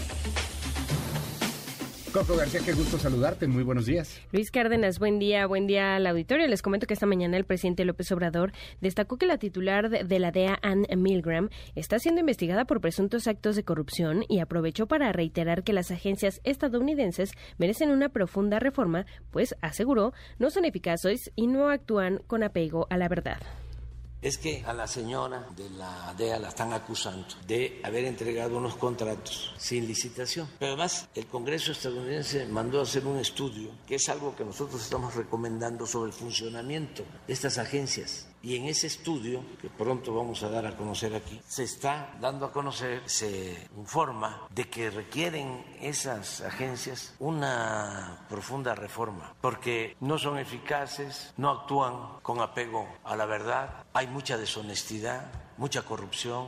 Entonces, ahora resulta ¿no? que le están preguntando sobre su problema y revira ¿no? contra nosotros. Y José Refugio Rodríguez, abogado de Joaquín El Chapo Guzmán, confirmó en este espacio la autenticidad de la carta que los hijos del líder del cártel de Sinaloa, conocidos como los Chapitos, enviaron a un medio de comunicación para negar que produzcan y comercialicen fentanilo y también pues para negar las imputaciones de la DEA. El abogado señaló que no tenía contacto con los Chapitos desde que Joaquín Guzmán fue extraditado a Estados Unidos y pues sí, claro, no descartó sumarse a la defensa de Ovidio Guzmán si así se lo solicitan sería un mentiroso si yo le negara que no conozco a Iván o a Alfredo. Después de que se van a Joaquín, yo perdí toda la comunicación con ellos, no ningún contacto. No fue sino hasta ahora que me llamaron por teléfono para esta carta. Ahora que tuve comunicación y, en la que me dijo que, le, que me cercioré por otros medios, sí venía de ellos, no venía porque tenía que hacerlo porque no tenía contacto, fue que se volvieron a acercar a mí. De hecho, no tengo comunicación con ellos, tuve con la persona que me hizo y me llamó. Yo, por la atención y el respeto con su mamá, pues yo recibí esta carta y les di la atención que me pidieron. Y tras el asesinato de dos policías municipales en Guadalupe, Zacatecas, uniformados de la corporación realizaron una manifestación a las afueras de la comandancia y un paro de labores para exigir mejores condiciones laborales y mayor seguridad, ya que su vida todos los días corre peligro. A la movilización se unieron familiares de los elementos asesinados. Aquí tenemos a la hija de mi compañera. ¿Qué vamos a hacer el día de mañana? Que sea otro familiar de nosotros. Están los papás también de mi compañero. ¿Qué esperamos? ¿Que sigamos nosotros también? Creo que no se vale. Finalmente, Luis Auditorio, les comento que la oficina en México del Alto Comisionado de la ONU para los Derechos Humanos condenó el asesinato de Teresa Maguellal, madre buscadora del colectivo Una promesa por cumplir de Celaya, Guanajuato, ocurrido el pasado martes. En tanto, integrantes de dicho colectivo de búsqueda lamentaron el homicidio y reconocieron que temen por su vida. O sea que se siente bastante porque no merecemos como buscadoras llegar a esta situación, porque merecemos seguir viviendo, porque también les hacemos falta a la otra parte de la familia que queda con nosotros. Fue un asesinato muy fuerte, con toda la cobardía. Obviamente nos afecta porque en algún momento nosotros podemos ser la próxima víctima. Gracias, Coco. Te hicimos en tu red. ¿Cuál es? En arroba Coco García con doble en Twitter, Instagram, TikTok y cual. Muchas gracias, Luis. Buen día. Buen día. Son las nueve con seis minutos. Ya estamos de regreso. MBS Noticias con Luis Cárdenas. Continuamos. Nueve de la mañana con nueve minutos. ¿Cómo van los mercados y Sainz? Buenos días. Hola Luis, buenos días a ti, buenos días también a nuestros amigos del auditorio. Te comento que pierden en Wall Street los principales índices. El Dow Jones Industrial muestra una baja de 1.08%, el Nasdaq está perdiendo 0.36%, pero gana el S&P BMW de la Bolsa Mexicana de Valores 0.08%, se cotiza en 54.989.15 unidades y está muy cerca de las 55.000 unidades, el principal indicador de nuestro país. En el mercado cambiario, el dólar en ventanilla bancaria se compra en 17 pesos con 45 centavos, se vende en 18 pesos con 44, el euro se compra en 19 pesos con 54, se vende en 20 pesos con 10 centavos. Y finalmente el precio de la gasolina magna en la República Mexicana es de 21 pesos con 95 centavos por litro, la roja o premium en promedio se compra en 24 pesos con 16 centavos. En la Ciudad de México el precio promedio para la magna es de 22 pesos con 27, mientras que la premium en promedio se compra en 24 pesos con 75 centavos por litro. Luis, mi reporte al auditorio. Gracias, Itlali, muy buenos días. Buenos días. Más temprano en este espacio platiqué con José Refugio Rodríguez, el abogado José Refugio Rodríguez de El Chapo Guzmán. Y es que ayer los Chapitos mandaron una carta a medios de comunicación, a un medio en particular, Milenio con Azucena Oresti, y bueno, pues ahí se deslindaban de ser los líderes del cártel de Sinaloa y además eh, pues hacían una especie de réplica a la DEA y concretamente a Ann Milgram. Es curioso porque hoy en la mañanera se ha tocado el tema de Ann Milgram, de hecho el presidente la ha acusado de corrupta y ha dicho que pues hay desvíos en su administración, cosa cierta, la están investigando por desvíos o por malos manejos de más o menos cuatro millones de dólares y la acusación, por cierto, cosa curiosa, viene del ala republicana. Además, el presidente habló hace unos momentos sobre la carta de los chapitos. Escuche. Supimos hoy en la mañana en la reunión de seguridad esa carta a la que hace referencia. No conozco el contenido, lo trataron en el gabinete de seguridad. Nosotros sobre eso no opinamos, nosotros actuamos de conformidad con lo que establece el marco legal y no especulamos. Y también, a diferencia de lo que sucedía antes, no hay ningún grupo protegido, porque antes, como ha quedado de manifiesto, se protegía a un grupo, a un cartel y se perseguía a otros. El día de ayer, en el marco de la relación de México con los Estados Unidos, también el presidente dio a conocer una carta que le habría enviado a el presidente Biden entre otras cosas, la sintetizo rápidamente, dice, estimado presidente Biden, con mucho gusto hemos recibido a la señora, es la doctora de hecho, pero bueno, a la señora Elizabeth Sherwood Randall, a quien vamos a tener con la misma actitud de siempre, es decir, con cooperación y amistad, a quien vamos a atender.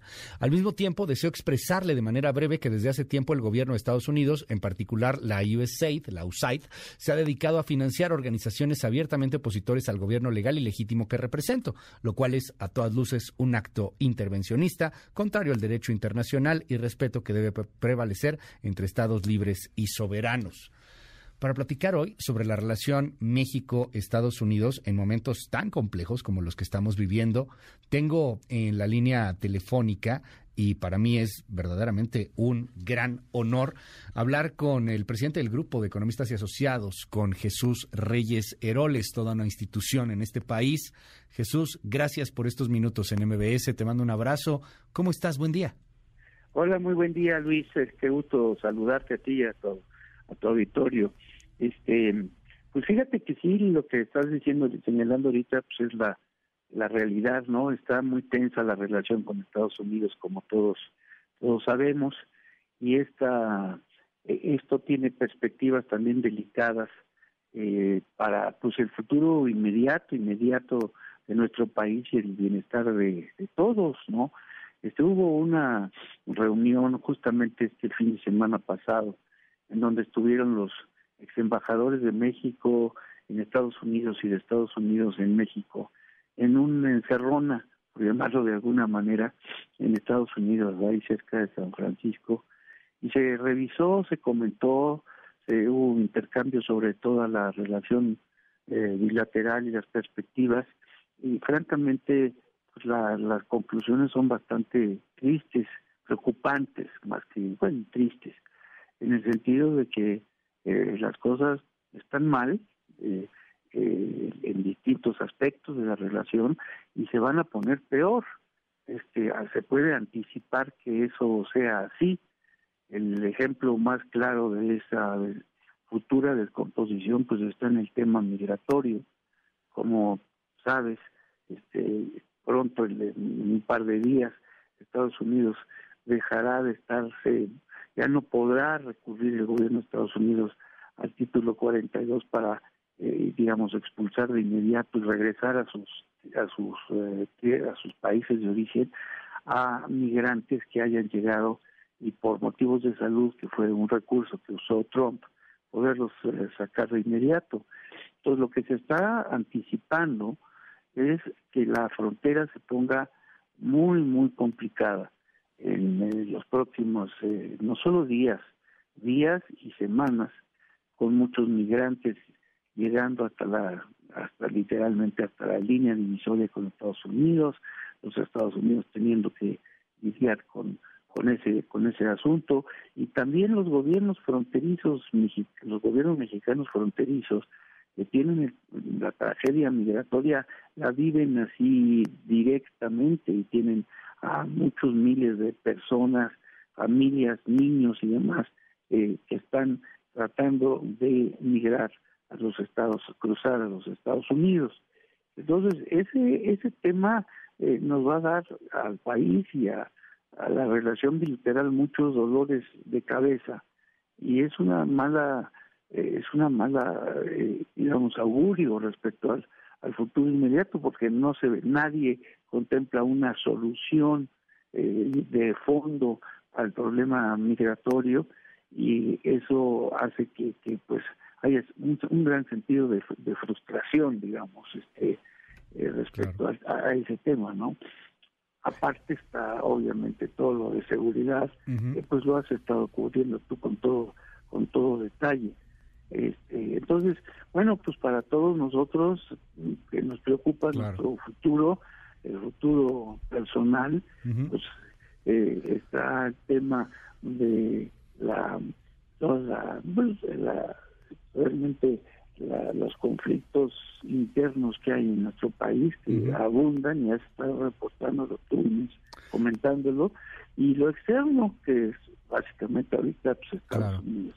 Y dime algo, Jesús, estamos platicando con Jesús Reyes Heroles en esta mañana, con toda esta experiencia, con, con el expertise, con el, con el pulso, eh, no, no sé si en la historia habíamos visto esto, creo que al menos en la historia contemporánea no, pero veo al presidente muy activo y si bien dice él que no interviene y, y, que el respeto al derecho ajeno es la paz, lo veo muy activo interviniendo eh, constantemente en temas ya de la política estadounidense.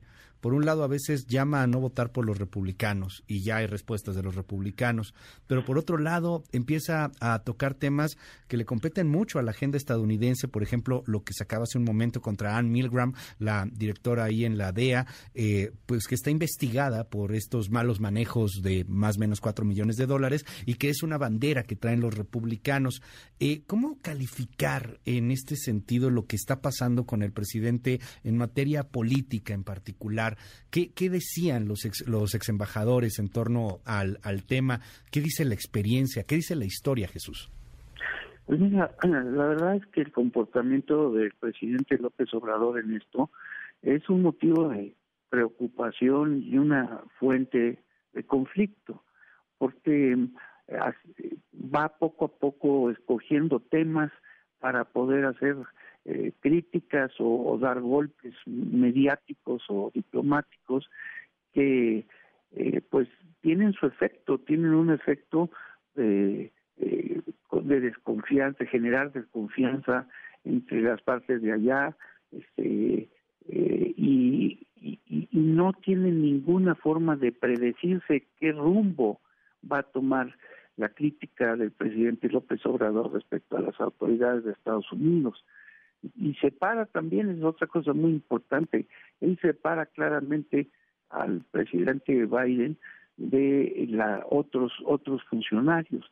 El presidente Biden realmente lo tiene como ah, en un pequeño nicho, no lo no lo toca o si lo toca es relativamente superficial, pero a otros funcionarios este, del gobierno de Estados Unidos los trae este, pues eh, con todos estos comentarios de asuntos, llamémosle menores, pero que irritan muchísimo la, relación. Entonces, el presidente de México, a diferencia del pasado, que era un, una fuente de estabilidad, en este caso es realmente una fuente de conflicto con los Estados Unidos. Eh, genera desconfianza. Hay quien dice, oye, está eh, rascando mucho al tigre, ¿no? Este, puede ser que en algún momento vengan reacciones, reacciones fuertes por parte de los estadounidenses. Por otro lado, nosotros, pues tampoco es que estemos mancos, ¿no? O sea, estamos hoy con el tema migratorio, o sea, somos socios súper importante. ¿Le está rascando mucho al presidente?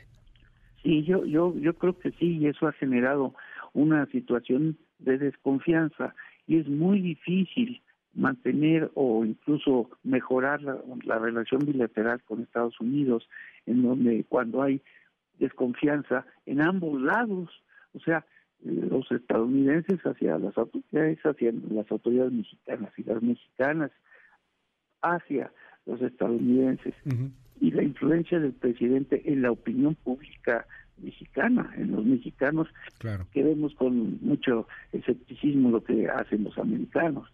Entonces es un momento bien delicado y lo, lo malo, lo que yo quería comentar contigo era pues que la perspectiva es una perspectiva de que esto no se va a corregir en el corto plazo, sino al contrario, desgraciadamente se va a poner peor y van a aumentar las tensiones y los conflictos.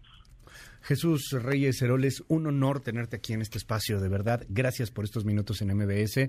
Te mando un abrazo, Jesús, y estamos al habla si nos permites.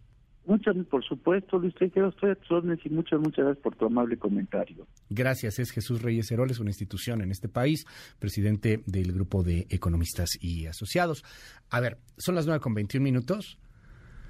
¿Cuántas veces el presidente se ha peleado con los Estados Unidos por varias cosas?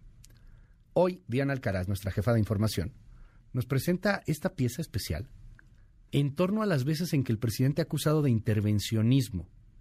Cosa curiosa porque el presidente le pide a Biden intervenir también en un asunto que tiene que ver con las organizaciones que, el presidente detesta. No, no lo uso eh, en forma peyorativa, es real, el verbo ahí está, el presidente detesta, aborrece, odia. Mexicanos contra la corrupción y la impunidad, por ejemplo, el INCO, instituciones no gubernamentales que hacen un trabajo de investigación, transparencia, control, auditoría de los gobiernos, de este y de los anteriores. Ya son varias veces en los que el presidente pide pues que no intervengan, él lo ve como una intervención. Escucha esto. Los reclamos de injerencismo estadounidense en México regresaron este miércoles a la mañanera del presidente López Obrador. El mandatario morenista reveló que envió una carta de extrañamiento a su homólogo norteamericano Joe Biden para denunciar el financiamiento del Departamento de Estado a organizaciones que asegura son abiertamente opositoras a su gobierno. Entregar dinero a estas organizaciones era un acto de injerencismo, de intervencionismo.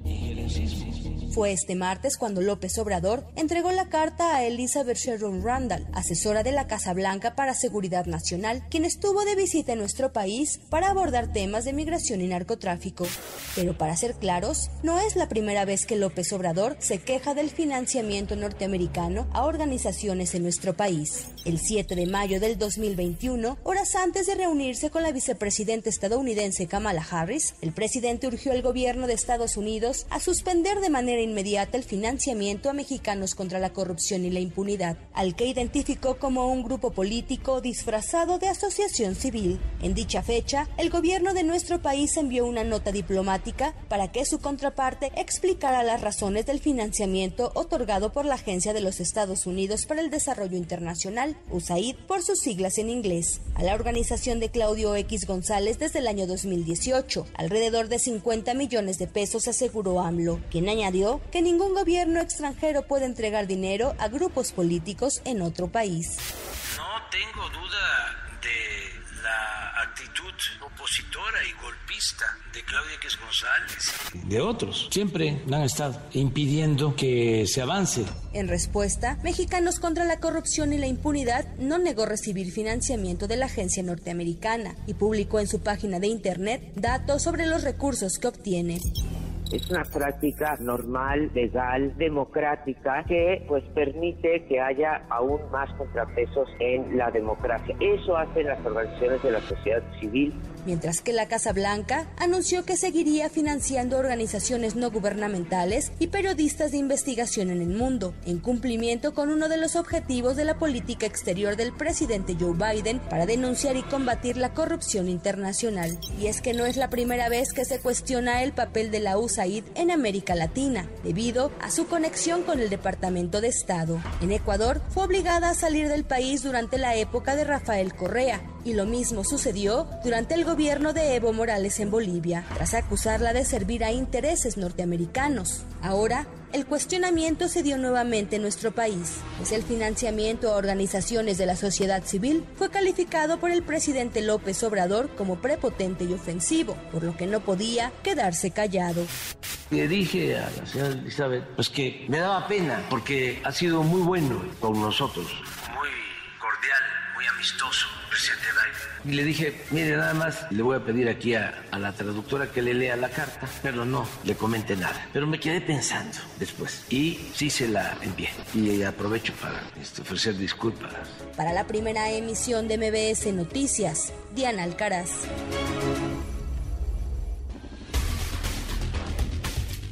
Acaban de pasar algunas cosas en la mañanera, le cuento. El presidente López Obrador habló de las acusaciones de corrupción de sus hijos. No han sido días buenos para los hijos del presidente López Obrador. Han desatado y estallado escándalos fuertes en la prensa mexicana. Vamos primero con el de Andrés López Beltrán.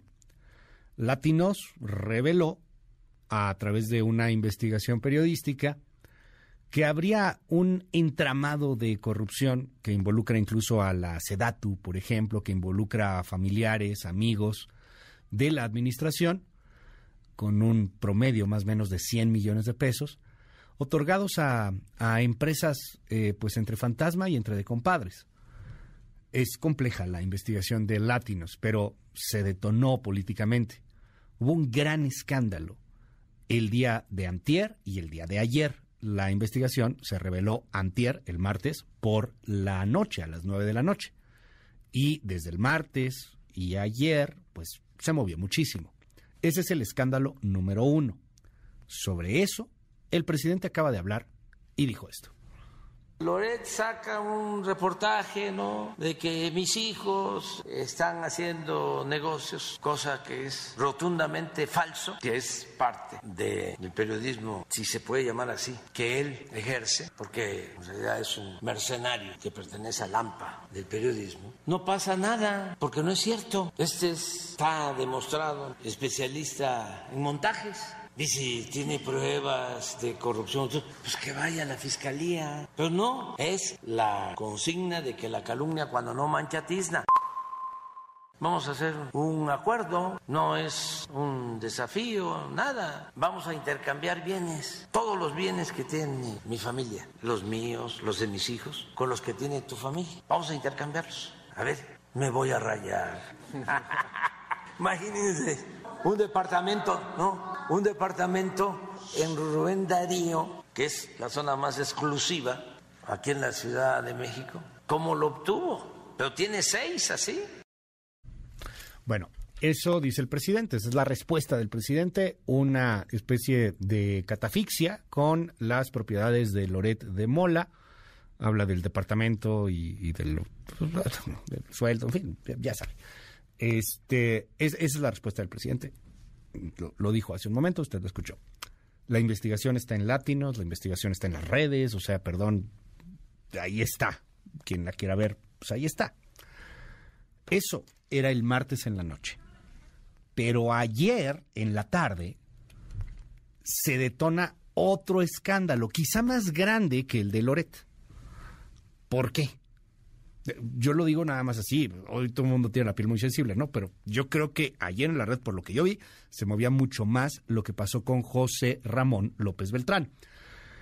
El otro hijo del presidente López Obrador, que, en algún momento fue señalado por la Casa Gris, ya sabe, todo lo que pasaba allá en Estados Unidos y, y que esa casa era propietaria de una persona vinculada a una empresa, eh, pues también eh, importantísima para petróleos mexicanos, proveedora de Pemex, etcétera. En fin.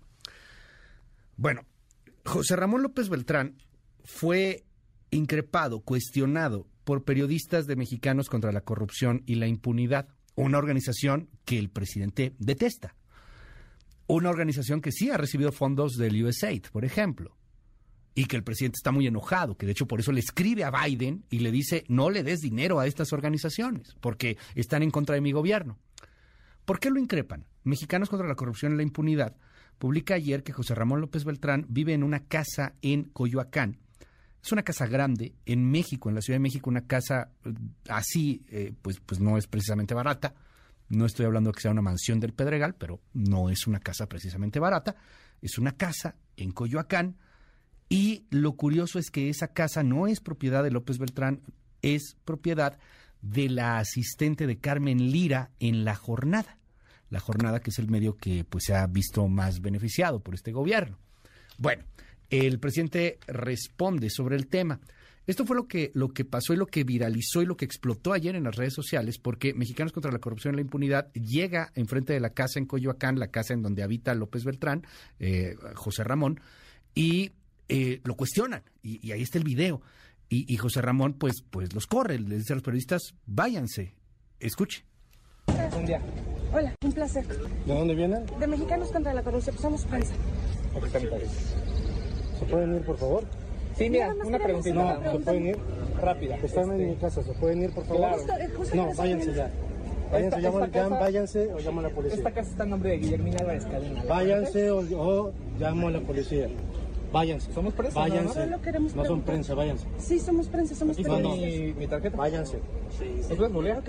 ¿Eh? Digo, te estamos viniendo a preguntar por No, váyanse. Y tu postura. Sí, no, váyanse. Dejen de provocar, váyanse. No es provocación, no es provocación. estamos hablando con todo respeto. Bueno, el presidente respondió hoy también a este caso y, y, bueno, pues evidentemente defiende a su hijo. Esto fue lo que dijo en la mañanera hace algunos minutos. Eh, Mis hijos no tienen nada que ver. Mis hijos no son corruptos. O sea, nada que ver con Loret de Mola, que pues, se ha dedicado a hacer un periodismo mercenario con fines de lucro. ¿Qué demanda? Nada. ¿Cuál es el problema? Nada. Ayuda mucho a transparentar la vida pública. Es un poco por lo que tú planteas. A ver, vamos a regular. No, libertad de expresión, libre manifestación de las ideas. Y sí se exceden porque los entiendo, están muy desesperados. Ayer fueron a la casa donde vive José Ramón, ¿no? o sea, a esperarlo ahí, así es un acoso. Pero tampoco, yo ya le digo a mis hijos, aguante, no caigan en ninguna provocación. Bueno, pues ahí está la respuesta del presidente Andrés Manuel López Obrador. Sé que no importa mucho, eh, porque hoy los datos parece que es lo que menos importan, solo acotación no habrían ido ayer los periodistas de Mexicanos contra la Corrupción y la Impunidad. De hecho, esto se habría grabado pues ya hace algunas semanas. Era la preparación de una pieza que se destapaba el día de ayer, pues muy probablemente en conmemoración también al Día de la Libertad de Prensa. Entonces, bueno, no, no fue ayer específicamente el video que todos hemos visto o que la mayor parte ha visto en las redes sociales, no fue grabado ayer, fue grabado hace un par de semanas, previo a la eh, publicación del reportaje de Mexicanos contra la Corrupción y la Impunidad. Ahí están las respuestas del presidente. 9 con 33 minutos. Vámonos con otras cosas.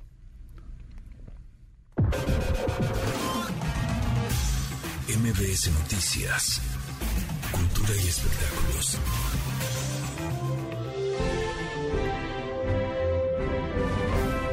Y es que contarnos historias es algo completamente natural. Es una de las capacidades más maravillosas y ancestrales que tenemos los seres humanos. La dramaturga, actriz y diseñadora de vestuario mexicana Maribel Carrasco obtuvo el Premio Nacional de Dramaturgia Juan Ruiz de Alarcón 2023, dotado con un estímulo económico de 500 mil pesos. La escritora se ha especializado en la creación dramática y escénica para niñas, niños y jóvenes. Es autora de El despertar de las mujeres vampiro, El ladrón de la música y El Pozo de los Mil Demonios, entre otras obras que le han llevado a participar en diversos festivales de teatro a nivel nacional e internacional. Entre sus reconocimientos destacan el Premio Nacional de Obra de Teatro para Niños en 2009 y el Premio a la Creación Artística del Ayuntamiento de Logroño en 2022.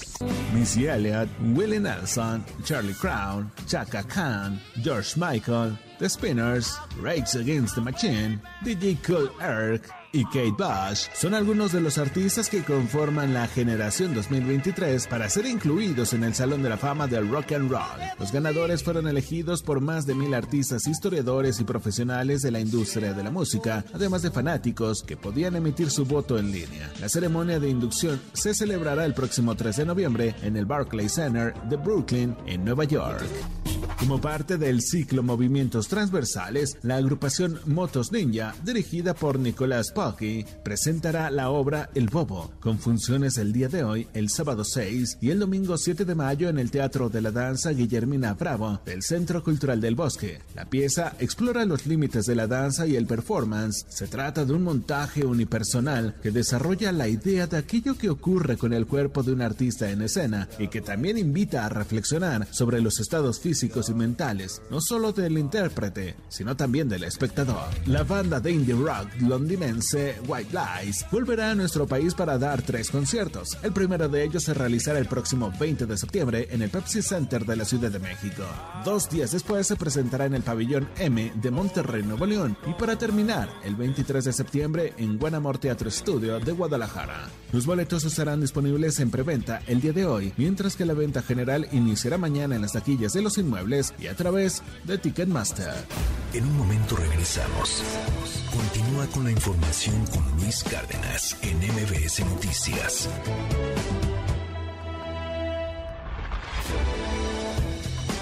Ya estamos de regreso. MBS Noticias con Luis Cárdenas. Continuamos. Central de Inteligencia Política presenta las tres columnas más destacadas del día. De Milenio con Ricardo Rafael. Promete AMLO unidad en Morena. No me va a volver a pasar, externó el presidente durante la reunión que sostuvo el viernes 28 de abril en Palacio Nacional con los senadores de su coalición gobernante y las cuatro personas aspirantes a la candidatura presidencial de Morena para 2024, en donde aceptó como un error que cuando dejó el liderazgo del PRD en abril de 1999 no se haya preocupado por las divisiones que vinieron detrás de él. Ahora viene más seguro que nunca. De la razón de México con Viviana Belsazo, el tiempo de las corcholatas. Hoy, las llamadas corcholatas están haciendo todo lo que está en sus manos para lograr ganar la encuesta y así conseguir la candidatura. El presidente López Obrador asegura que cualquiera de los participantes tiene las mismas posibilidades, pero parece evidente que tiene sus favoritos. Ahora, en el clima social, parece que AMLO tiene todos los hilos bajo control y que influirá en la decisión de su sucesor. Finalmente, del portal Opinión 51 con Kimberly Armengol, ¿la genialidad de la obra exime las bajezas de su autor? ¿Se debe juzgar la genialidad de una obra por la ideología de su autor? Es la pregunta central en el texto de la autora, tras una serie de referencias que hace a partir de los detalles que se registraron en el Met Gala, la pasarela más cara e importante del año, que esta ocasión honró la obra del diseñador Karl Lagerfeld. Es un debate interesante y que aplica en todo tipo de contextos, incluso en el nuestro. Con síntesis de Mariana Peralta, estas fueron las columnas del día. Síguenos en la cuenta de Twitter, arroba mx-arma.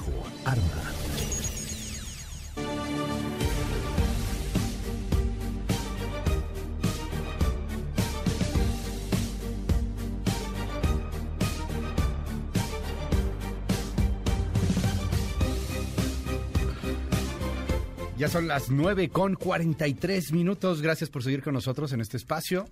Eh, le recuerdo, ya sabe, teléfono 5571-131337. Oiga, ya, ¿no? Ya, ya, ya. Mucha polarización, mucha, ya, ya, mucha política. Mejor vamos a ver series. ¿Cómo que, cómo que están en huelga los guionistas? No, no, ah, no. Puro problema por todos lados. Susana Moscatel, te mando un abrazote a la distancia. Te extrañamos, Susana. Ah, bueno, ya, ahí está. Están en huelga los guionistas y creo que Susana ya también. Este, ahorita le tomamos una comunicación con Susana Moscatel. Una disculpa, se cortó la llamada telefónica. Eh, no es menor eh, lo que está sucediendo. Había pasado ya hace casi una década, un poquito menos de una década, por ahí de 2007, 2008, hubo una huelga de guionistas. Y esto retrasó los estrenos y la continuidad de las temporadas, de las series, de películas, incluso. No, no se había registrado ya en un rato. ¿Qué están? ¿La, la tenemos o se volvió a cortar? No, creo que se volvió a cortar. Susana, ¿nos escuchas? No. No, se volvió a cortar la comunicación. Híjole, una disculpa. Ya, ahí estamos, Susana. Yo dije, ya también. Luis. ¿Ya te pusiste en huelga también o qué? No, no, no, sí, verdad, pareciera, pero No, y sí da ganas de ser muy solidario con los escritores de Hollywood, cosa. porque finalmente, y como bien dice el contexto, ellos están peleando por, eh, pues, ahora sí que por, por los mínimos derechos de una profesión, y si en Hollywood los escritores, que para mí son el origen de prácticamente todo lo bueno que se hace en el mundo audiovisual, eh, pues están trabajando en lo que llaman el gig economy, o sea, la economía de las champitas, ¿no? Y no tienen manera de realmente sostenerse. Imagínate en el resto del mundo la gente que se dedica y que nos dedicamos a escribir también, y no hablo de periodismo, hablo de guiones, hablo Sí, claro. pues eh, de, de- de- simplemente desde el origen de la idea, el pitch, como lo llaman, que es cuando tú llegas con un productor y dices, tengo esta idea, y después se construye un equipo de escritores, o lo que llaman el salón de escritores, Writers, Writers Room, y es, bueno, un- to- todo un tema, Luis. Como bien dices, hace 15 años de, hubo una huelga de escritores y pues finalmente muchas temporadas pues, se quedaron a la mitad, muchos programas tuvieron que desaparecer porque sí desaparecieron varias series que iban muy bien. Pero lo, lo tremendo de esto, eh, te voy a decir lo que cambió, que bien lo sabemos, pero tal vez no nos damos cuenta cómo afecta realmente a la gente que se dedica a esto. Con el streaming todos estamos fascinados, que hay tantos contenidos, que hay tantas series, que hay tantas opciones.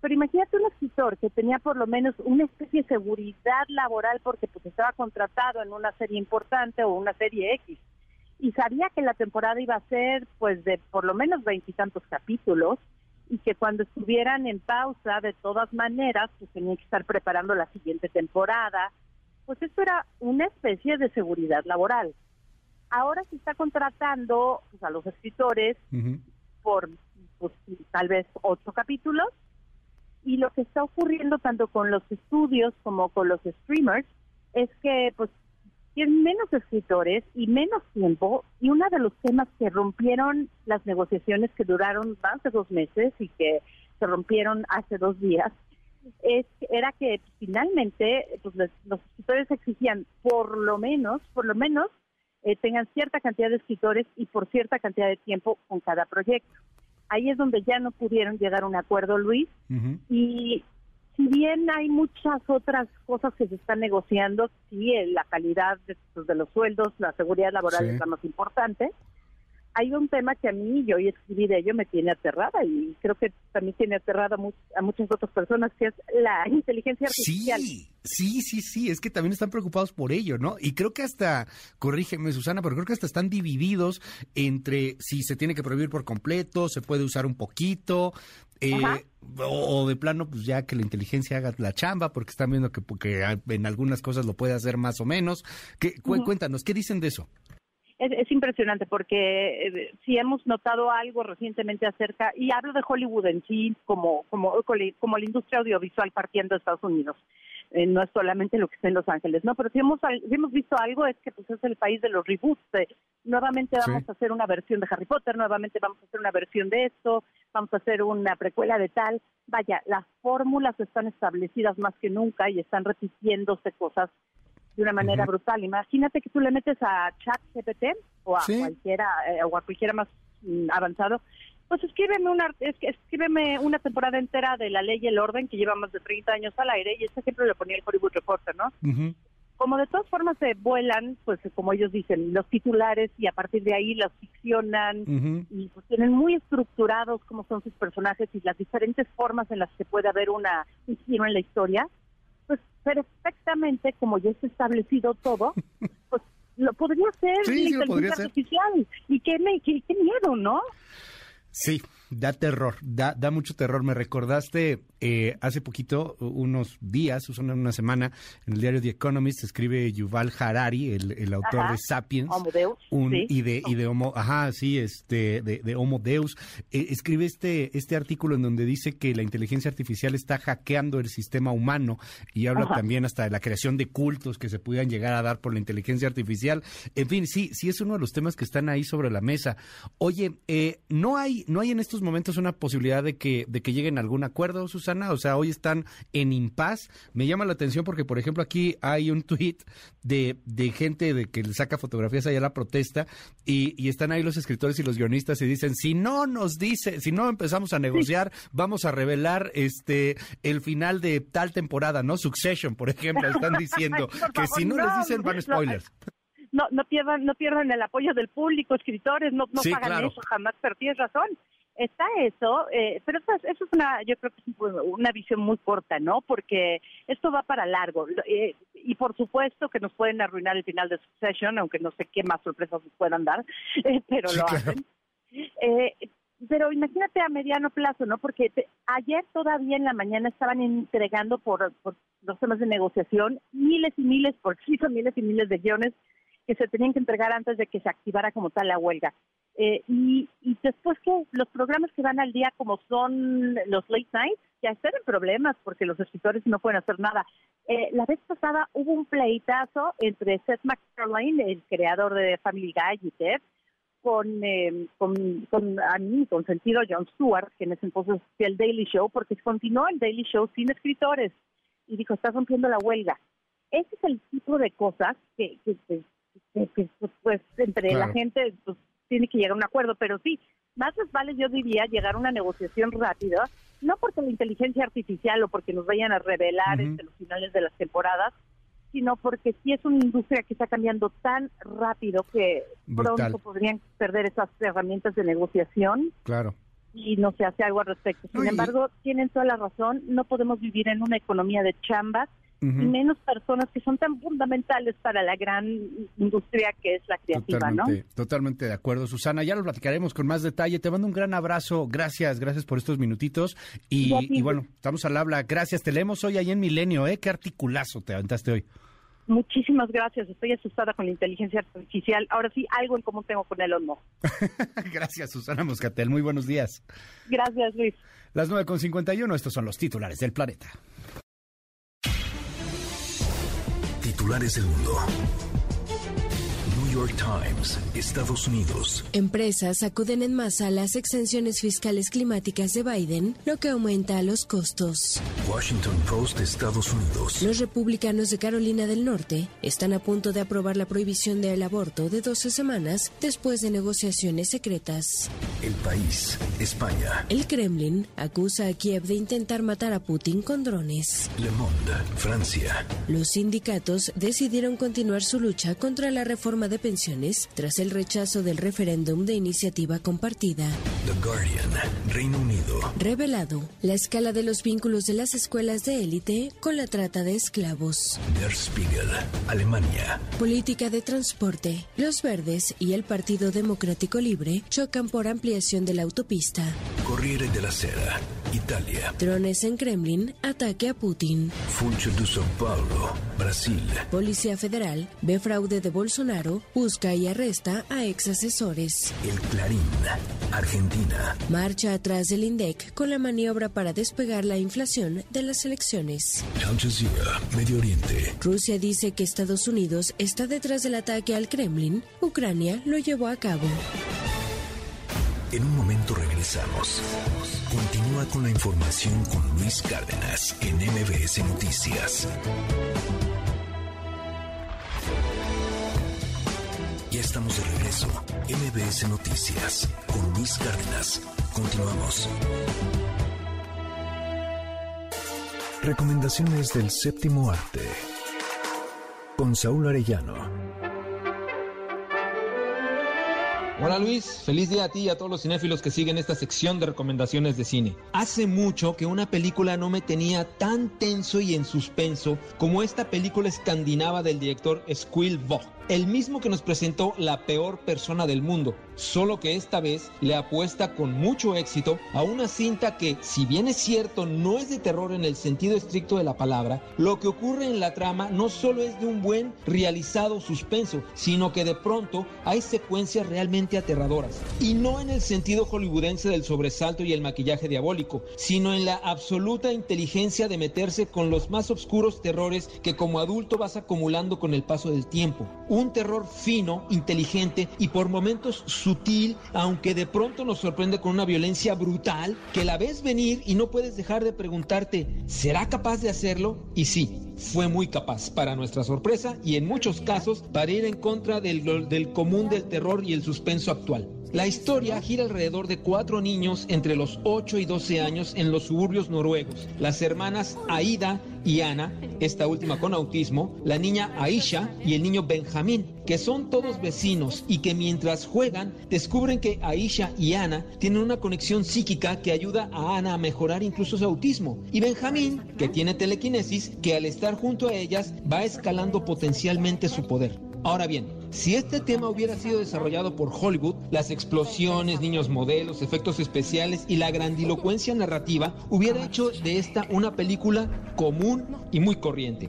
Pero al ser europea y específicamente escandinava, la propuesta no solo es más inteligente, compleja y narrada de forma muy cercana a la realidad, sino que además los niños actúan como cualquier niño que descubre su potencial cuando no hay ni ningún adulto cerca, convirtiendo esto en un juego que de pronto se vuelve peligroso y fuera de control. Es decir, son niños siendo niños. Y esto es lo que la hace una gran película, porque además la película no se preocupa por ser políticamente correcta. Los niños que son malos son malos, sin justificación. Y si a eso le sumamos que tienen un gran poder psíquico, el resultado será todo menos bueno y de final feliz. Durante toda la cinta vemos secuencias escalofriantes justamente porque son niños y no hay otra explicación porque además no la necesitamos. Por eso, esta es una propuesta bien estructurada, bien contada, sin cabos sueltos y con una naturalidad asombrosa. Por eso es de un suspenso que coquetea constantemente con el terror. El terror de atestiguar que no siempre los niños son, como dice el título, inocentes. Mi nombre es Saúl Arellano, pero me encuentran en, redes sociales como Saúl Montoro en Instagram, Twitter y Facebook. Gracias Luis y les pido por favor que den un salto de fe con esta recomendación. Les aseguro que no se van a arrepentir. Bye bye. Gracias, querido Saúl. Pásala increíble, pásala increíble. Se queda con Gaby Vargas, ya están aquí también Ingrid y Tamara. Yo me llamo Luis Cárdenas. Nos escuchamos mañana, tempranito en punto de las 6 de la mañana. Cuídese mucho. Bye bye. Esto fue MBS Noticias con Luis Cárdenas.